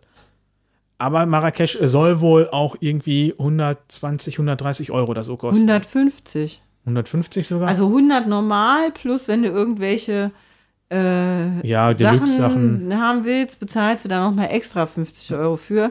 Also da weiß ich dann auch nicht. Also das würde ich erstmal auspro ausprobieren und abwarten wollen. Wovon ist das denn eine Neuauflage? Das ist, das Das ist ein ist komplett ganz neues. Das ist neu. ein- neues. Ja, es gibt äh, vier Weil ich Spiele sagte jetzt nur. Stefan Feld, ja, da gab es ja auch diese Städteauflagen jetzt. Ja, Genau, diese ja. Städte aus, genau. Und einmal ist äh, New York.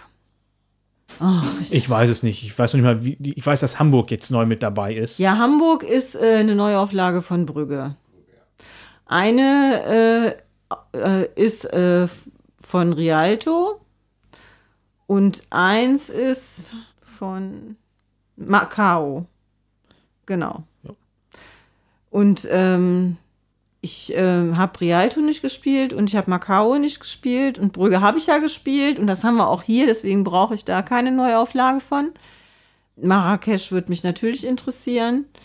Muss man halt mal sehen, ob man dazu kommt, das zu spielen. Ne? Also ich wüsste dann trotzdem nicht, ob ich es mir für den Preis holen würde. Da kommen auch noch mehrere Sachen, unter anderem auch neue Auflage auch mit Stadtnamen äh, von Bora Bora. Auch das haben wir hier stehen. Auch da werde ich keine Neuauflage kaufen.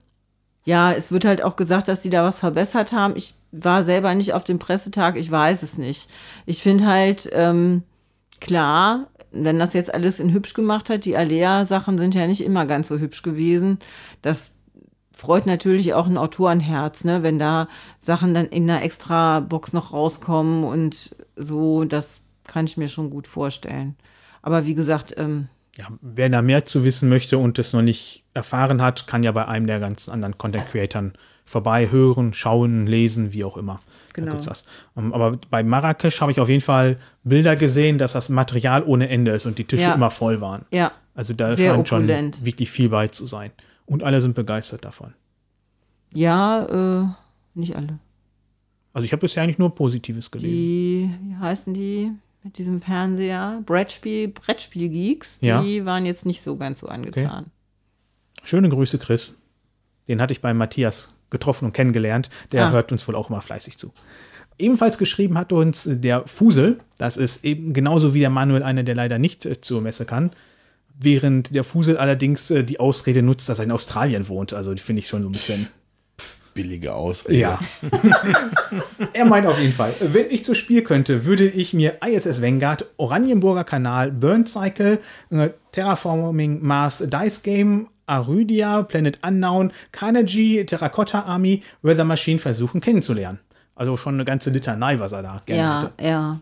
Da sind natürlich ein paar interessante Titel bei. Also ISS Vanguard ist ja, glaube ich, auch in der, in der High Hotness-Liste ganz weit oben bei Board Game Geek. Ich glaube, da wird gerade der Kickstarter von ausgeliefert. Da habe ich jetzt Ja. öfters bei Twitter was gesehen. Okay.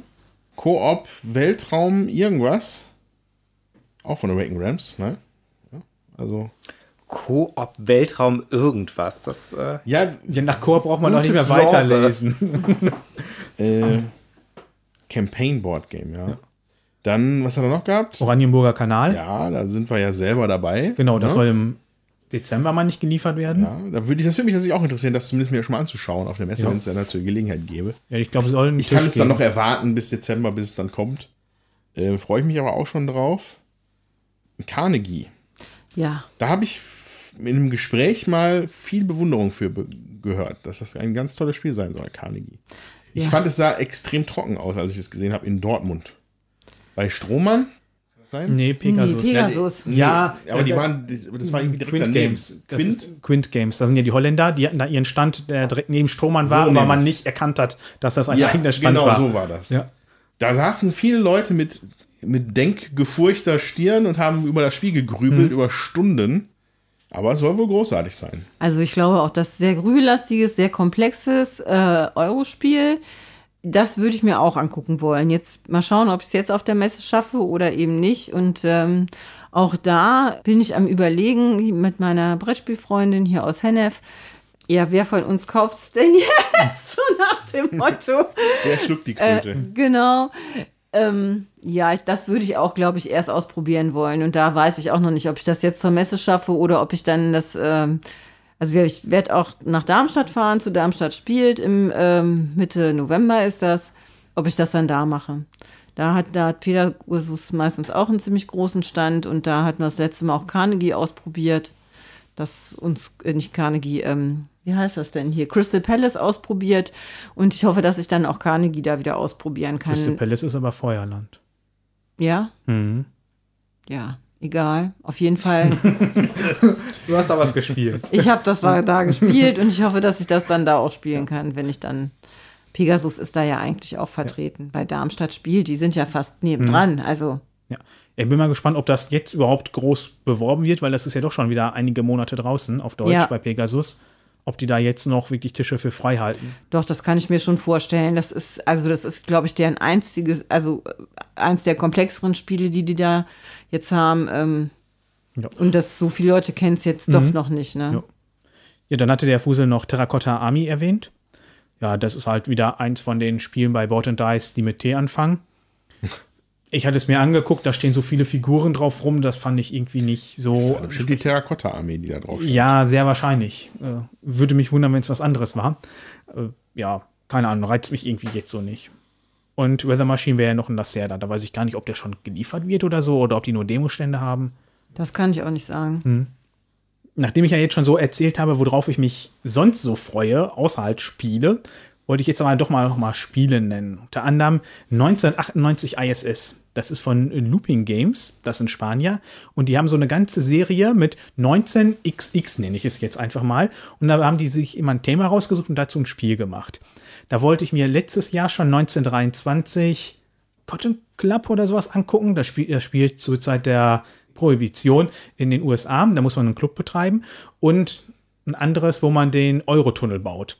Und das habe ich irgendwie immer verpeilt, obwohl es immer auf meiner hm, Liste stand, da vorbeizugehen. Und deswegen steht es dieses Jahr ganz oben. Und zwar baue ich da die ISS. Das ist ein Worker-Placement-Spiel, wo man dann halt auf der Erde plant, Module baut, äh, Astronauten ausbaut, äh, ausbildet oder dann halt im All die ISS Stück für Stück baut und dann halt immer weiter erweitert. Und das finde ich halt vom Thema her äußerst interessant.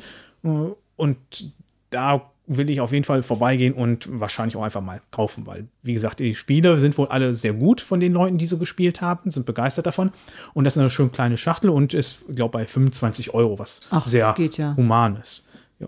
Und äh, was ich noch vom Thema witzig finde, was ein einfaches Roll and Write ist, wo das Thema dann leider überhaupt nicht mehr durchkommt, ist Crop Circles. Da muss ich Kornkreise malen.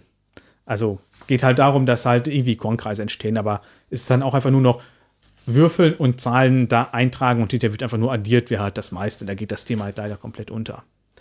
Habt ihr noch äh, Spiele sonst Schirm? Ja, ich habe hier äh, noch einiges. Auf jeden Fall, ähm, was ich erwähnen möchte, was ich mir schon angeschaut habe als Prototyp, ist äh, von Arve D. Fühler bei Spiel das Aiolos. Das ist, ja, wird als Familienspiel eingeschätzt und über einen Kartenmechanismus musst du dich bewegen, auch so ein bisschen um die Wette rennen, um bestimmte Ziele zu erfüllen und auf irgendwelchen Tempel, also auf Tempelleisten auch hochzurutschen und so. Das ist ein sehr schönes Spiel, also kann ich empfehlen, wer sich das anschauen will. Was ich mir auf jeden Fall anschauen will, ist bei Pandasaurus Games The Wolves. Und das finde ich einfach cool vom Cover. Es sah so cool aus. Ein mega großes Wolfsauge drauf und dann in diesem Auge noch zwei Wölfe auf dem Berg und auch vom Spielplan so sechseckmäßig ähm, und äh, die Wölfe in unterschiedlichen Farben und man muss versuchen, sein Territorium zu vergrößern. Das sah einfach so hübsch aus, dass ich gedacht habe, das äh, würde ich mir gerne anschauen. Das ist, ähm, ich mag es, wenn Spiele einfach auch ja, bunt sind und schön mhm. gestaltet und Tierthema haben. Also das äh, will ich mir auf jeden Fall anschauen. Und dann hatte äh, der Fusel im Podcast, also im, im Discord erwähnt, ein Spiel namens äh, Cactus Town. Und das wird auch auf der Messe vorhanden sein. Ähm, und das würde ich mir auch gern anschauen. Das soll irgendwie so ein witziges, kleines ähm, ja, Absacker, Einsteiger-Spiel sein. War das das mit diesem Würfelturm oder sowas, was auf dem Foto zu sehen war? Nee, ich hatte ihn gefragt, was ist das? Und dann hat er äh, das kurz erklärt, was das sein könnte oder was das ist. Das will ich mir dann anschauen. Und ja, es gibt mehrere Stichspiele, die da rauskommen, unter anderem Duke in Danger, auch so ein Ein-Mann-Verlag. Äh, der hat das gemacht, um ähm, diese kleinen Äffchen sozusagen äh, da ein Augenmerk drauf zu richten und dass deren Lebenswelt verloren geht. Es ist eben auch interessant, das will ich mir auch gerne anschauen. Mhm. Ein weiteres Spiel, wo ich mich noch drauf freue und was ich mir angucken möchte, ist Taktiki. Das ist ein reines Zwei-Personen-Spiel. Da spielt der eine die Tak und der andere die Tiki. Und da hat man einfach so einen sagen wir, Schachbrett vor sich liegen und dann sind da Figuren drauf. Und da sehe ich auf den Figuren hinten Werte von zwischen 1 und 5. Und die darf ich dann halt da drüber ziehen und möchte den Gegner schlagen und deren Figuren loswerden. Und dafür darf ich die übereinander stapeln und dann mal als eine Figur setzen. Und wenn ich die auf die von dem anderen setze, wird dann im Grunde einfach nur geschaut, welche Zahlen sind höher und die anderen werden dann entfernt. Aber ich weiß halt nie, was der andere für Werte da stehen hat. Weil erst zu dem Zeitpunkt, wenn, ich, wenn wir da äh, uns betteln, werden die umgedreht, sodass ich dann sehe, welche Zahlen sind denn jetzt da, um das zu vergleichen. Und er kann die natürlich zwischendrin auch dann wieder tauschen, auseinanderrüpfen und sowas. Verändern sich die Zahlen während des Spiels? Nee, die bleiben gleich. Also jede Figur hat dann einen Wert aber die kannst du natürlich durch die Gegend setzen. Natürlich kannst du natürlich mit der Zeit versuchen, okay, das war jetzt die, um das auf dem Schirm zu haben.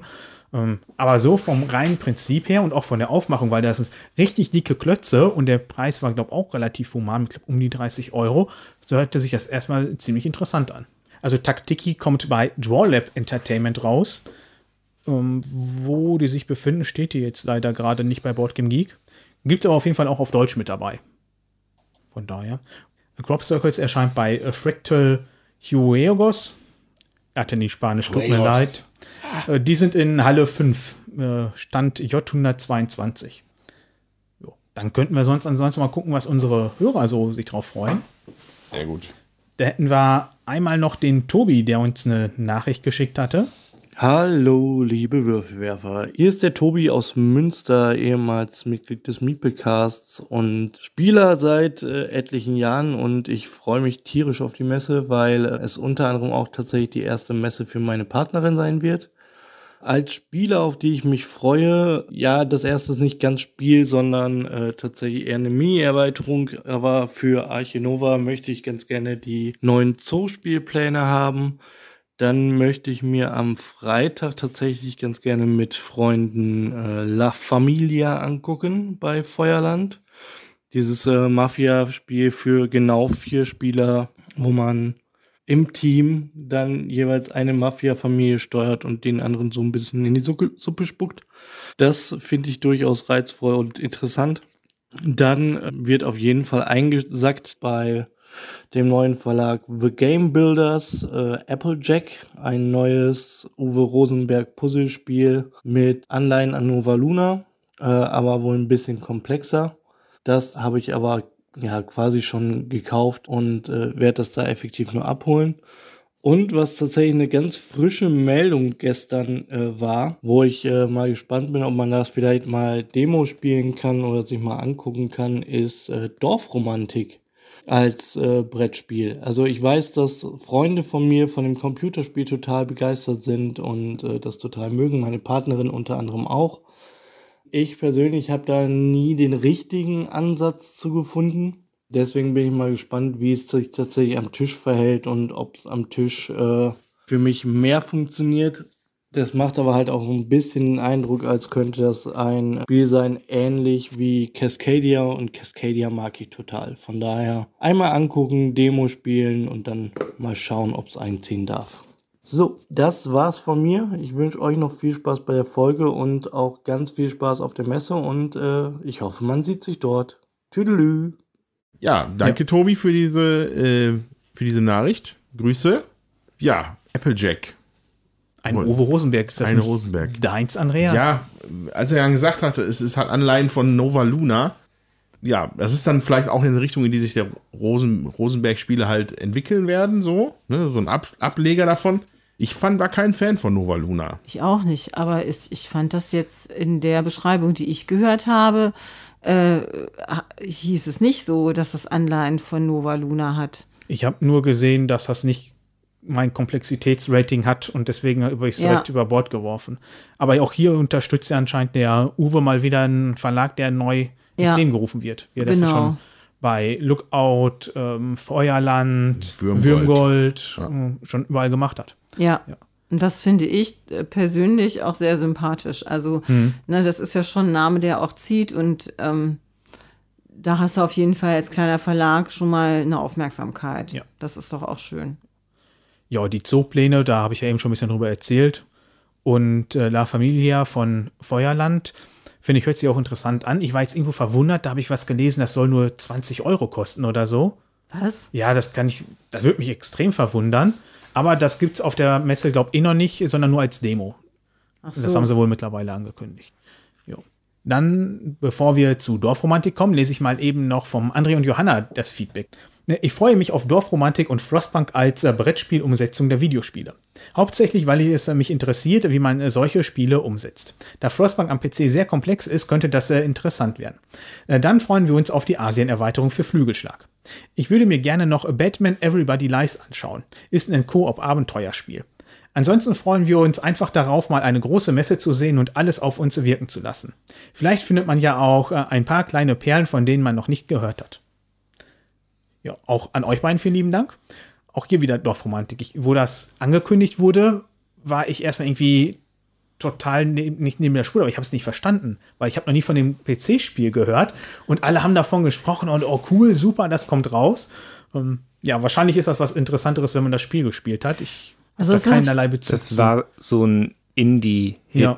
Also der kam, glaube ich, für viele so ziemlich aus dem Nichts und hat mhm. sich als sehr erfolgreich erwiesen und ist im Prinzip schon als Videospiel sehr, sehr Brettspielartig, weil mhm. du halt Karten legst und dir halt quasi deine Dorfromantikwelt zusammenbaust. Mhm. Ich finde es klasse. Ich finde es ein sehr, sehr schönes Videospiel. Das Brettspiel kenne ich natürlich Aber nicht. du es auch? Ja. ja.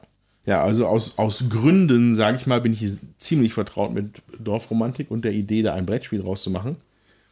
Ähm, ohne da jetzt äh, weiter darauf eingehen zu können. Gelandet ist es jetzt, glaube ich, bei Pegasus. Pegasus. Ja, Edition Spielwiese. Ah, okay. Ja. Und äh, ja, was Tommy schon sagte, man legt halt, äh, also weniger Karten, aber halt so, so sechs Hexplättchen, ne? Ja. Mhm. ja. Und die muss man halt immer orientieren, dass halt die Geländetypen zueinander passen und dann gibt es halt Punkte dafür. Ich, würde ich auch wirklich, wirklich gerne sehen, wie das umgesetzt worden ist. Es wird sicherlich kein Komplexitätsmonster sein. Das gibt auch das Brett, das, das Computer, mhm. die Vorlage gibt es gar nicht her. Und das würde die Vorlage zielt auch gar nicht darauf, weil ich glaube, das Ziel des, des Computerspiels ist also eine gewisse Entspannung, ja. Da läuft immer so eine sehr Ja. entspannte Musik Absolut, bei und ja, man, ist es, ja. man ist so ein, man klickt sich dann da so durch, man kommt dann in so die Zone, wo man dann dahin möchte und man entspannt dann ein bisschen. Ja, möchte ich gerne sehen, wie das im Brettspiel gemacht worden ist. Es ist kooperativ. Ich hatte mir überlegt, mir das auch anzugucken, weil da alle so von geschwärmt haben, als es auf Video äh, ja rausgekommen ist. Und dann habe ich gehört, man spielt es kooperativ. Damit hat sich das Thema für mich erledigt. Das ist ja, also als Videospiel spielt man es ja eigentlich eh alleine. Ne? Insofern mussten sie sich hier jetzt wahrscheinlich was anderes überlegen. Beziehungsweise, ich weiß nicht, man hätte ja auch einfach mal den Mut haben können, das als Single-Brettspiel rauszubringen, aber dann ist es wahrscheinlich dem Computerspiel zu ähnlich. Ja, ich Keine jetzt, Ahnung. Ja, aber ich, ich, mich hätte halt interessiert, äh, wie das ist dann gegeneinander. Aber weil der Tobi eben gesagt hat, das ist äh, wie Cascadia, also kann gar nicht sein, weil Cascadia ist ja gegeneinander und äh, man hat verschiedene Aufgaben zu erfüllen und jetzt Dorfromantik ist kooperativ. Das finde ich ist deswegen äh, möchte ich das einfach nochmal betonen. Hat aber wenig äh, verwunderlich dann auch einen äh, Solo-Player-Modus. Ja, natürlich, klar. Ja, dann noch kurz Frostpunk. Ja, okay. Auch sehr spannend. War ich, ich, war ich, das war einer von den wenigen Kickstartern, wo ich ganz knapp davor war, zu das da einzusteigen. Hab's dann doch gelassen. Aber ich bin ein großer Fan von dem Computerspiel. Ich auch. und äh, halt so eine, so eine, so eine, ja, was ist das, ein Aufbau-Strategiespiel, aber in einem sehr interessanten Setting, in einer, in einer Steampunk-Welt, wo aber alle erfrieren, weil, der, weil die Te Temperatur, globale Temperatur stark am Fallen ist. Und da geht es halt immer darum, dass man halt das Feuer irgendwie anhält in der Siedlung. Und ähm, ich glaube, dass das wiederum auch sehr, das Brettspiel meine ich, sehr an der, an sich an der, sehr an der Computerspielvorlage orientiert hat, weil es wirklich sehr ausufernd ist. Also das ist wirkt, also alle Elemente des Computerspiels habe ich, glaube ich, in der Kickstarter-Kampagne auch wieder gespiegelt gesehen. Und noch mehr, glaube ich. Und äh, deswegen auch sehr interessant. Aber sch- wahrscheinlich kann man es auch zu mehreren dann spielen, ne? Weil das. Frostpunk-Videospiel kann man meines Wissens nur alleine spielen. Nur alleine, ja. Ja. Und ich weiß ja nicht, ob es wirklich ein Aufbauspiel ist. Ich habe eher das Gefühl, es ist ein Abbauspiel. Also du, man baut gegen den Abbau an, ja. ja. Ja, aber auf jeden Fall äh, schöne Spiele. Kommt, glaube bei Frosted Games raus. Also, wo soll sonst Frostpunk rauskommen, ne? Ja, ja, Das ja. passt tatsächlich sehr, sehr gut, ja. Kann man nicht anders sagen. Und, äh, aber, und Flügelschlag Asien ist nicht da, oder? Ich weiß es gar nicht. Keine Ahnung. Also- Also das wäre was, das will ich natürlich auch ausprobieren, aber ich denke, das wird einer hier oder ja, also du wirst bestimmt kaufen, Andreas, gehe ich mal von aus. Es, es, wird nicht da sein, sonst würde ich es kaufen. Ja, aber irgendwann wird man sich dann Ich zulegen. glaube, dass die US-Version Q4 irgendwann rauskommt. Ich glaube, Stonemeyer ist selber noch in dieser so einer Preview-Phase. Die, die zeigen immer zwischendurch mal so ein Vögelchen vor, so eine Karte. Oder ich bin schief gewickelt und es wird schon da sein. Das wäre natürlich fantastisch. Aber ja. ich glaube eigentlich nicht. Aber da gehe ich davon aus, also das kann ich mir auch immer noch mal anschauen. Das muss ich nicht jetzt zur Messe machen, denke ich. Da kann man auch erst, also da würde ich erstmal die Stimmen hören, die, äh, die, die es dazu gibt, sozusagen, weil wir haben ja jetzt also schon zwei Erweiterungen bei Flügelschlag und da möchte ich erstmal ausprobieren, also hören, was das da kommt, weil das werden ja noch mehr Karten sein und äh, man kommt ja jetzt schon nicht durch alle Karten durch, sodass sich da zum Teil auch synergetische Effekte irgendwo ergeben. Ja, weiß ich nicht. Also ich kann mir schon vorstellen, dass wir die auch irgendwann haben werden, aber das ist was, wo ich gerne, also wo ich gut abwarten kann. Und als letztes hat mich noch die Laia angeschrieben von Wonderbau Games. Das ist auch ein ganz neuer Verlag aus Hamburg. Und die freuen sich natürlich überhaupt auf die Messe, um als eigener Verlag zum ersten Mal mit dabei zu sein. Und dann hat die mich noch ganz lieb gefragt, ob wir nicht Interesse hätten, deren Erstlingswerk mal zu spielen. Und das ist das Spiel Hunters of the Lost Creatures. Da haben wir uns dann auch mal ein bisschen beraten, weil wir haben ja bisher immer so ein bisschen Abstand von Rezi-Exemplaren genommen. Aber hier haben wir uns gedacht, das ist ein komplett neuer Verlag. Der hat ein schönes kleines Spiel rausgebracht und äh, das wollen wir mal ausprobieren. Und daher werden wir das jetzt einmal spielen und anschließend ein bisschen darüber berichten. Ja, wobei wir, ich dazu sagen muss, also wir haben uns beraten und wir haben auch mit denen kommuniziert, dass wenn wir es nicht schön finden, wir auch das sagen. Das finde ich ist Genau. auch nochmal wichtig, Ja. dass wir das jetzt hier vorab Genau, erwäh- ja. erwähnen. Ähm, so, wir machen jetzt kein, äh, kein Stimmungsbild, äh, was halt dann nicht echt ist. Genau, also wir haben halt das Exemplar vom Verlag zugeschickt bekommen, aber wir dürfen frei unsere Meinung äußern. Es gab da keine Beeinflussung und auch keine Bezahlung oder ähnliches. Jo, dann bis gleich. Bis gleich. So, dann haben wir jetzt eine Runde The Hunters of the Lost Creatures gespielt. Autor und sowas, können wir das nochmal kurz? Ja, das ist der Sönke Schmidt, Illustrator. Sam Moore hat das gemacht. Sam Moore. Genau. Jemand mit, äh, mit einem Geschmack für Pannenwitze. genau, die haben zusammen ein relativ kurzweiliges Simultanwahl-Kartenspiel entwickelt. Ja, im Grunde geht es ja nur darum, Set Collection zu machen. Genau, es, das Spiel besteht aus Karten von in vier verschiedenen Farben mit äh, verschiedenen Punktewerten von 0, 1, 2, 3, 7,5 und 10. Ich glaube, die dazwischen gibt es gar nicht, ne? Ne, genau, nur die paar. Ja. Und dann sind da noch einige Karten bei, die minus 10 Punkte haben.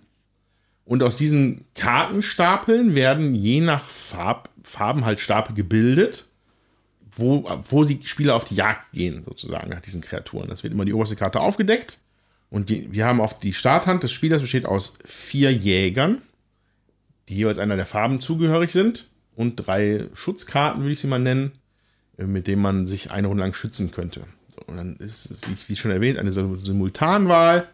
Alle Spieler legen die Karte auf den Tisch, decken gleichzeitig auf und dann äh, wird aufgrund der äh, gewählten Jäger geguckt, was passiert. Wenn man als einziger den Jäger in einer Farbe hatte, bekommt man die Kreatur von dem Stapel und alles ist gut.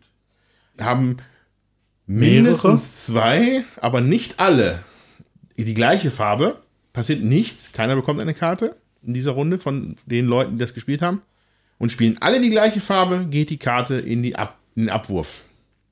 Nicht die Jäger, sondern das, das gejagte Tier, aber das verschwindet dann einfach in den, Ab in den Abgründen des Friedhofs hier. Ja, und dann gibt es im Grunde noch ein paar Interaktionskarten. Andreas hat ja gerade was von so einer Blockkarte genannt, die heißt hier Closed Park. Dafür sorge ich im Grunde, dass mit meinem Park die Zone nicht interagiert werden kann. Weil wenn ich einen Jäger spiele und ein Tier bekomme, darf ich, oder eine Kreatur, darf ich mir aussuchen, welchen äh, Park ich die lege. Bei allem Positiven, inklusive 0, möchte ich die erstmal behalten, aber die minus 10 lege ich im Regelfall jemand anderen dahin, weil die gibt auf jeden Fall Minuspunkte. Und dann gibt es noch den Dieb. Da klaue ich mir einfach von irgendjemandem eine Karte mit der entsprechenden Farbe, die der Dieb hat. Dann gibt es noch äh, Tornado. Da tausche ich zwischen zwei beliebigen Parks einfach Karten aus. Und es gibt noch das Catapult. Da zerstöre ich eine äh, beliebige Karte. Und da gibt es halt noch die Reihenfolge, in der man das macht. Und da ist der Dieb auf der äh, Hunter auf jeden Fall immer der Letzte, der drankommt. Und mit dieser Park-Blockieren-Karte kann halt mir nichts da reingeschoben werden oder mir nichts Negatives, äh, nicht was zerstört werden oder eine Karte geklaut werden. Und das ist im Grunde schon das ganze Spiel. Und gleichzeitig hat das Spiel halt diese Illustrationen, die Andreas eben angesprochen hat, die äußerst amüsant sind und äh, ja einfach doof sind zum Teil. Also ich habe hier zum Beispiel. Auf eine gute Art doof. Ja, genau. Ich habe hier zum Beispiel den Goldfisch vor mir liegen. Das ist ein Goldbarren mit Flossen. Also so dieses Niveau ist das dann halt. Oder das Reindeer. Da ist ein Rentier, was in, äh, in einer Regenwolke steht. Ja, also mir persönlich gefällt sehr gut die grüne Eins, das Chameleon, also ein Chamäleon, das sich schämt. Hat einen roten Kopf. ja. das, ist, das ist etwas, was ich sehr lustig finde. Ja. Und ich habe auch hier gerade noch gesehen, die minus 10 Karten, das sind, die werden dann Troll auf irgendwas genannt. Troll auf Tweets, Troll auf Fakes, hier ist ein Troll auf Pranks. Also der Troll auf Tweets ist wie so ein schäbiger Vogel, also Twitter-mäßig, ja, Tweets. Und der Troll auf Pranks ist ein Skorpion, dessen Scheren Furzkissen sind. Passt ja zu den Pranks. Ja, ja. ja. Du hattest, glaube auch noch so eine amüsante 7,5, Andreas, oder? Ah, das, das, das Taco-Huhn, oder was war das? Der Taco-Vogel. Der, der, genau, der, der Taco-Tukan. Ja, das ist ein Tukan, der irgendwie in halt Flügeln irgendwie so eine Taco-Schale ja. hat. Was mir persönlich daran gut gefällt, ist, das ist nicht auf den ersten Blick blöd. Also das springt hm. einen nicht an, sondern das, man, man guckt erstmal auf die Zahlen und auf hm. die Farben und fängt an zu spielen. Ja. Ja. Und dann bemerkt man erst, ah, okay. da äh, hat sich einer einen Jux erlaubt, ja? Ja. ja. Oder auch zwei oder, Oder drei zwei. oder noch mehr. So, ähm, grundsätzlich ist natürlich das Spielprinzip Simultanwahl bei mir immer hoch im Kurs. Ich finde das super. Ich mag immer diese Metaebene in dem Spiel. Ich denke, dass du denkst, dass ich denke, dass du denke. Und das hat es dann auch teilweise hier erfüllt, aber nicht, nicht 100% leider. Ja. Also es ist halt wirklich eine lustige Sache, wenn man sich, wenn man sich ausguckt, okay, wir haben jetzt hier eine 1, eine 3, eine 3 und eine 7,5. Okay. Also offensichtlich ist, dass jetzt alle auf die 7,5 gehen. Das denken die anderen aber auch gerade. Vielleicht denken dann jetzt eher so wie ich, dass wir vielleicht im Mittelbereich gucken. Weil die drei, da sind ja mehr da, da haben wir mehr Chancen, dass ich sie bekomme. Dann schaut man nochmal rüber, welche Farben diejenigen denn haben, weil es ist ja wichtig, Sets zu haben. Also die bestimmte Zahlenreihenfolgen oder Farbkombinationen sind da ganz wichtig. Okay, was will, worauf hätte derjenige eigentlich Bock, das jetzt zu haben? Äh, Oder nehme ich vielleicht einfach die Eins, damit ich überhaupt irgendwas habe. Und dann mit der Simultanwahl löse ich das dann natürlich auf. Es ist ein bisschen störend, dass halt bei, bei Gleichständen unterhalb von der maximalen Spielerzahl einfach nichts passiert. So, das ist zwar auch notwendig, weil das macht man dann zweimal und dann fängt aber einer von den Beteiligten mindestens mal schon mal an, darüber nachzudenken, ja, okay, ich sehe hier, offensichtlich komme ich hier nicht weiter, dann spiele ich jetzt mal was anderes oder versuche was anderes. Aber die Züge gehen halt einem dann verloren, ja, und dann äh, kommt man ins Hintertreffen. Was noch relevant zu wissen ist, dass halt eine 1 nicht zwangsweise besser ist als ein, äh, schlechter ist als eine 7,5. Weil hier gibt, bildet man bei Spielende zur Wertung Sets und immer von der gleichen Farbe. Wenn ich da eine 1, 2 und 3 habe, sind das 10 Punkte. Wenn ich es schaffe, 0, 1, 2, 3, 10 zu haben, sind das 30 Punkte. Das heißt, wenn da auch eine 0 liegt, ist der Rand darauf ziemlich groß, weil halt alle diese doofe 0 haben wollen. Es gibt von jeder Farbe die 0 und die 10 nur einmal. Ah, Ja. okay. Das, das ist natürlich auch eine interessante Information. Ja, ihr sollt ja auch selber ein bisschen erkunden bei diesem Spiel. Äh, Von daher ist nicht zwangsweise so, dass alle nur auf die hohen Zahlen gehen. Und die ähm, Interaktionskarten, die erhält man genauso wie die normalen Karten. Die werden einfach mit aufgedeckt und dann spielt man die dementsprechenden Jäger, um diese Interaktionskarten zu bekommen. Ja. Also diese Denke, die du gerade angedeutet hast, die spare ich mir bei diesen Spielen. Ich gucke einfach, oh ja, das könnte ich jetzt gebrauchen und spiele Ja. dann einfach. Äh, vielleicht ist es, ja, jetzt die anderen beiden auch noch sagen, es war nicht auch das der Grund, warum das vielleicht ein bisschen gefehlt hatte heute noch. Dass Ja, alle wobei- einfach nur geguckt haben. Ja, also mein, mein Empfinden war jetzt eigentlich so über den Spielverlauf. Ich fand es am Anfang erstmal ein bisschen lahm, was hauptsächlich daran lag, dass Dominik und ich irgendwie fünf oder sechs Runden, also die ersten fünf oder sechs Runden, immer die gleiche Farbe aufgedeckt haben und nie was passiert ist. Aber wir haben die zwischendrin auch beide gleichzeitig mal gewechselt. Ja, Ja. ja, Ja, also wir haben nicht einmal genau. nur grün, sondern zweimal grün, einmal blau und dann zweimal gelb oder so. Genau, wir waren anfangs perfekt synchronisiert. Ja. Und ähm, dann hat das Spiel für mein Empfinden aber irgendwie Fahrt aufgenommen so. Auf einmal habe ich dann gemerkt, ah, okay, so, wenn ich was anderes als der Dominik lege, dann passiert doch plötzlich was. Und, ähm, dann lief das auch erstmal eine ganze Weile und so zum Schluss ist es wieder ein bisschen abgeflacht, aber da hatte Dominik ja auch schon gesagt, das war jetzt etwas besonders. Es ist halt so, das Spielende ist halt dann erreicht, wenn von den vier Stapeln drei aufgebraucht sind. Und das hat bei uns jetzt relativ lang gedauert zum Schluss. Also es waren zwei Stapel zum Schluss hin noch relativ voll. Und bis wir die dann runtergespielt hatten, mit vier Spielern zwei ähm, Farben runterzuspielen, kann man sich halt vorstellen, dass das eventuell schwierig werden könnte. So war es bei uns dann jetzt auch. Ja, ich, ich denke mal, in einem normalen Rhythmus bei dem Spiel, wenn nur noch zwei Stapel da sind, dann fangen auch die Leute an, ihre Power-Up-Karten zu spielen, äh, beziehungsweise Spezialkarten, ja, dass man Ja. was kaputt macht, ihre Schutzwelle da hochziehen und dann kommt es tatsächlich doch vor, dass dann ein Spieler unter Umständen doch wirklich einfach sich dann noch mal eine Karte weg, weg, wegstiehlt, ja. Ähm, nur waren hier natürlich, ich weiß nicht, ob wir schon erwähnt hatten, es werden auch noch von diesen Spezialkarten welche mit reingemischt in die, in die Farbstapel. Das sieht man auch an der Rückseite, dass da jetzt als nächstes eine Spezialkarte kommt. Das ist dann vielleicht unter Umständen interessant, wenn man eine Trap-Karte davor liegen hat, weil dann darf man die nächste nehmen. Und da ist dann der, also ich gefühlt war der Run auf diese Karten dann immer auch sehr hoch. Ja. Weil das natürlich sehr mächtig ist, Karten tauschen zu können, beliebig. Oder Karten bei anderen Leuten zerstör- zerstören zu können. Ja. Ja, aber durch die Park-Closed-Karten hat das ja dann oft gar nicht so funktioniert, wie man es eigentlich gerne gemacht hätte. Ja. Wo, wo du äh, ziemlich drunter zu leiden hattest, Andreas. Ja, ich, ich hatte einfach, ich bin immer viel früher davon ausgegangen, dass, also ich glaube, Tommy hatte ganz früh eine Tornado-Karte irgendwie sich ab, abgreifen können und da habe hab ich schon gedacht, weil ich glaube ich, vorher noch eine minus 10 Karte da gesteckt hatte, äh, dass ich das jetzt postwendend zurückkriege und hatte dann immer mal wieder zwischendurch meine Schutzschilde hochgehoben, aber ohne dass was passiert ist. Und dann waren die halt irgendwann weg. Und das habe ich dann am Ende bereut. Also, das ist dann etwas, was man tatsächlich lernen kann bei dem Spiel, die Dinge nicht zu früh wegwerfen. Also Das ist auch das, was ich in meinen vier Partien davor, den immer, wir hatten immer so gespielt, runtergespielt und irgendwann zum Spielende hat man halt gesehen, welche Zahlen kann ich denn noch gebrauchen. Und dann wurden äh, die Tauschkarten, die äh, Diebe gespielt und dann fing das auch an, dass man dann erst die Schranken hochgemacht hat und irgendjemand hat dann immer äh, schön die Stapel da leer geräumt. Also das, was wir jetzt heute hatten, hatte ich in meinen vier Partien davor überhaupt nicht. Dass wir so lange da zwei hatten und dann sonst nichts passiert ist, weil keiner mehr interagieren wollte oder konnte. Das war dann heute schon ein Sonderfall. Wobei, was heißt Sonderfall?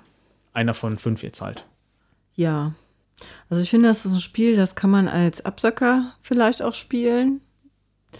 Ich bin, tu mir richtig schwer, das irgendwo einzu, also, was heißt einzuordnen, ne? Mit wem würde ich das spielen? Also als Absacker, ja, okay, aber ich finde, man muss auch ein bisschen Frust ertragen können, weil wenn einem die Karten halt geklaut werden oder äh, da was weggetauscht wird und einem das Ganze, was man da tatsächlich gesammelt hat, was ja vielleicht auch nicht so einfach war, dann kaputt gemacht wird, dann äh, ist das schwierig. Ich weiß nicht, wie Kinder das aushalten. Also unter acht auf keinen Fall.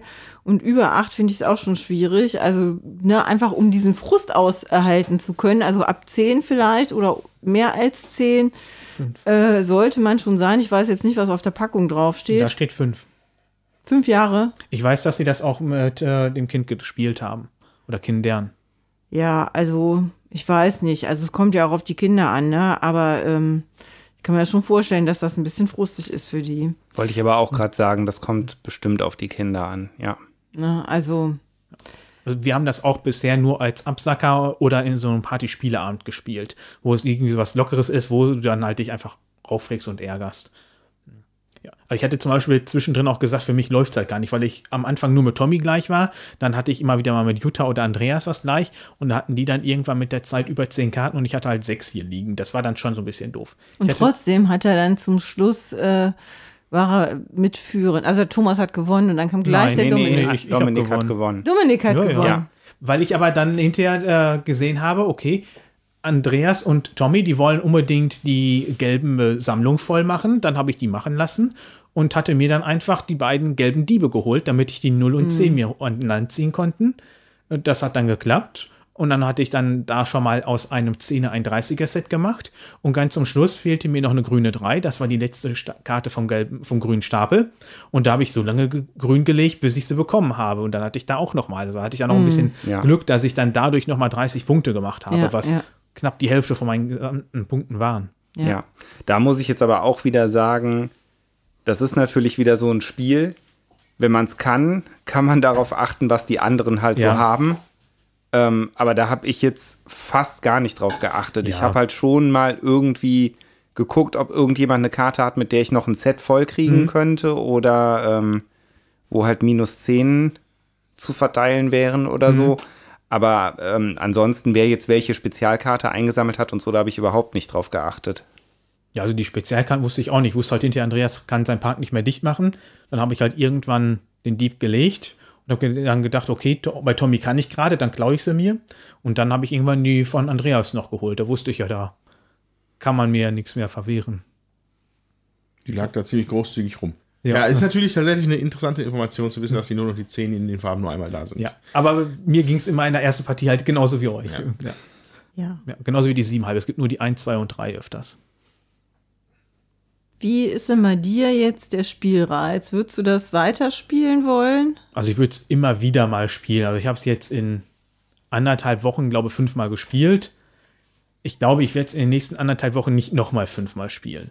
Ähm, ich finde es ein witziges Spiel, wobei ich bald finde, der größte Reiz sind halt die Karten mit dabei.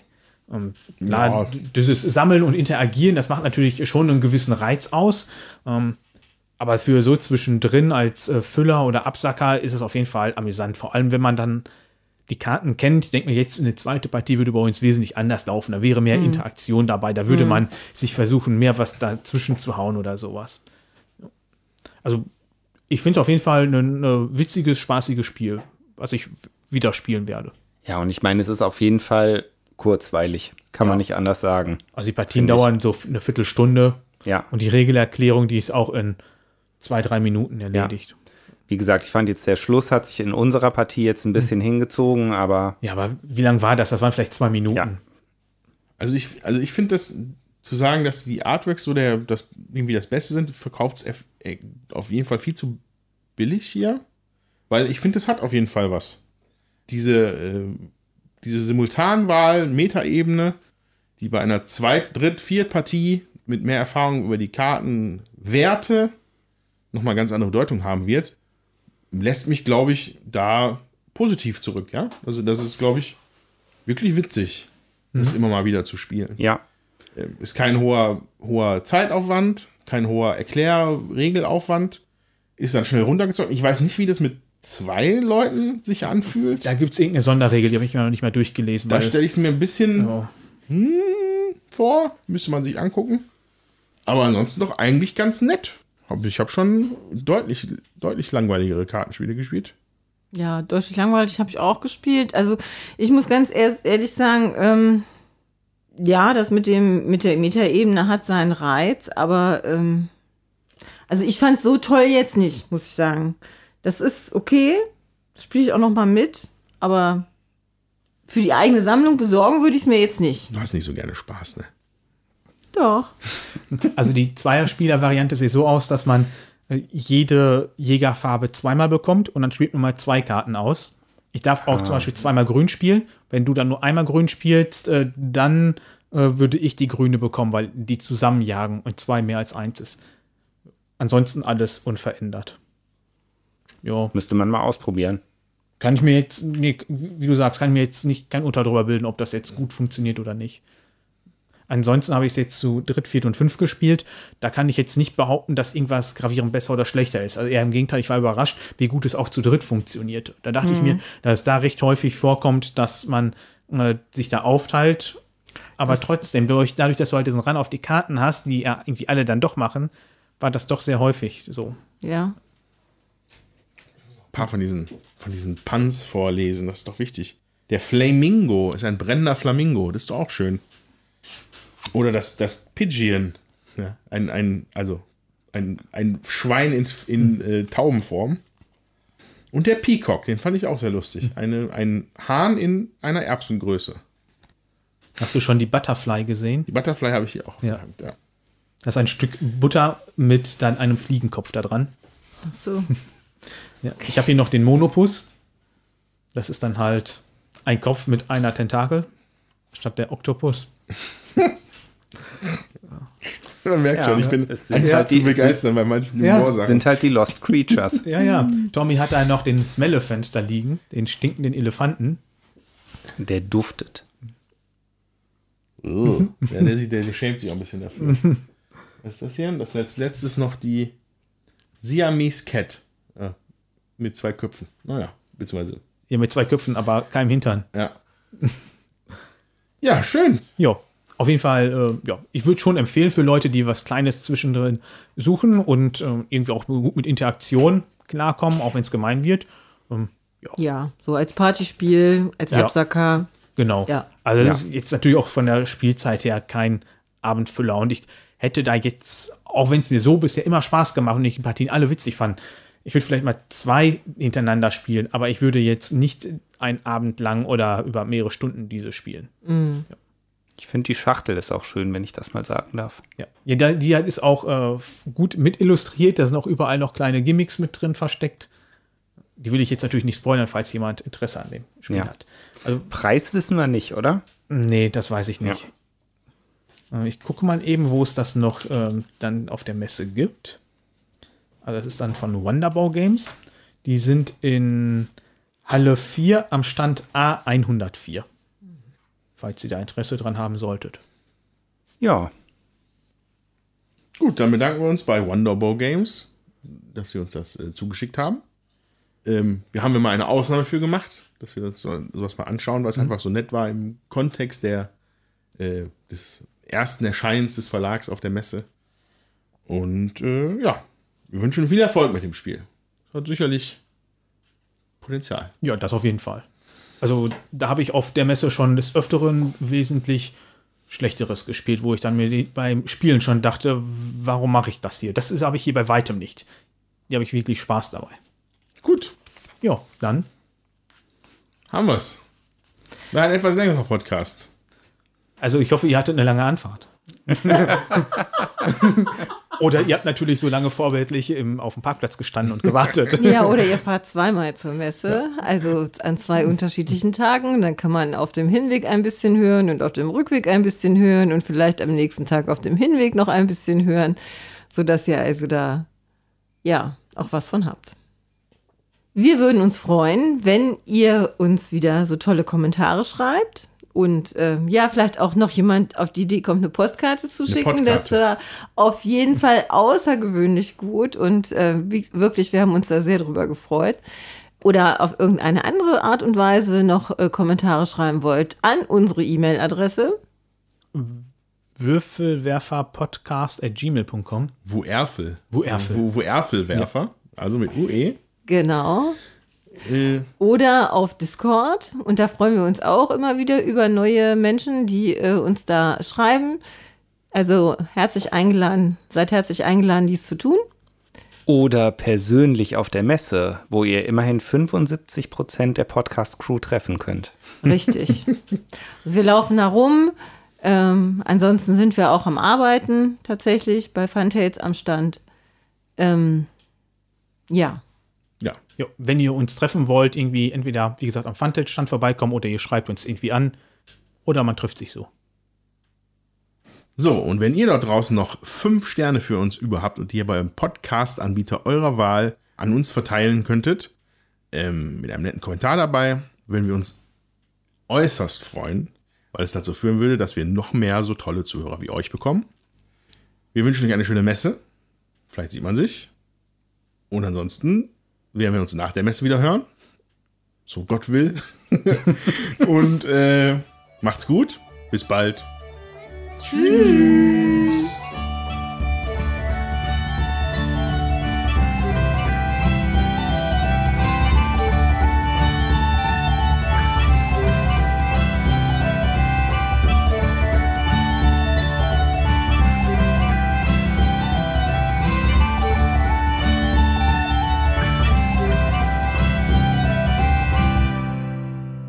Also, wir hatten uns ein bisschen die Köpfe zusammengesteckt, was man jetzt so besprechen kann, was nicht andere, alle, alle, alle,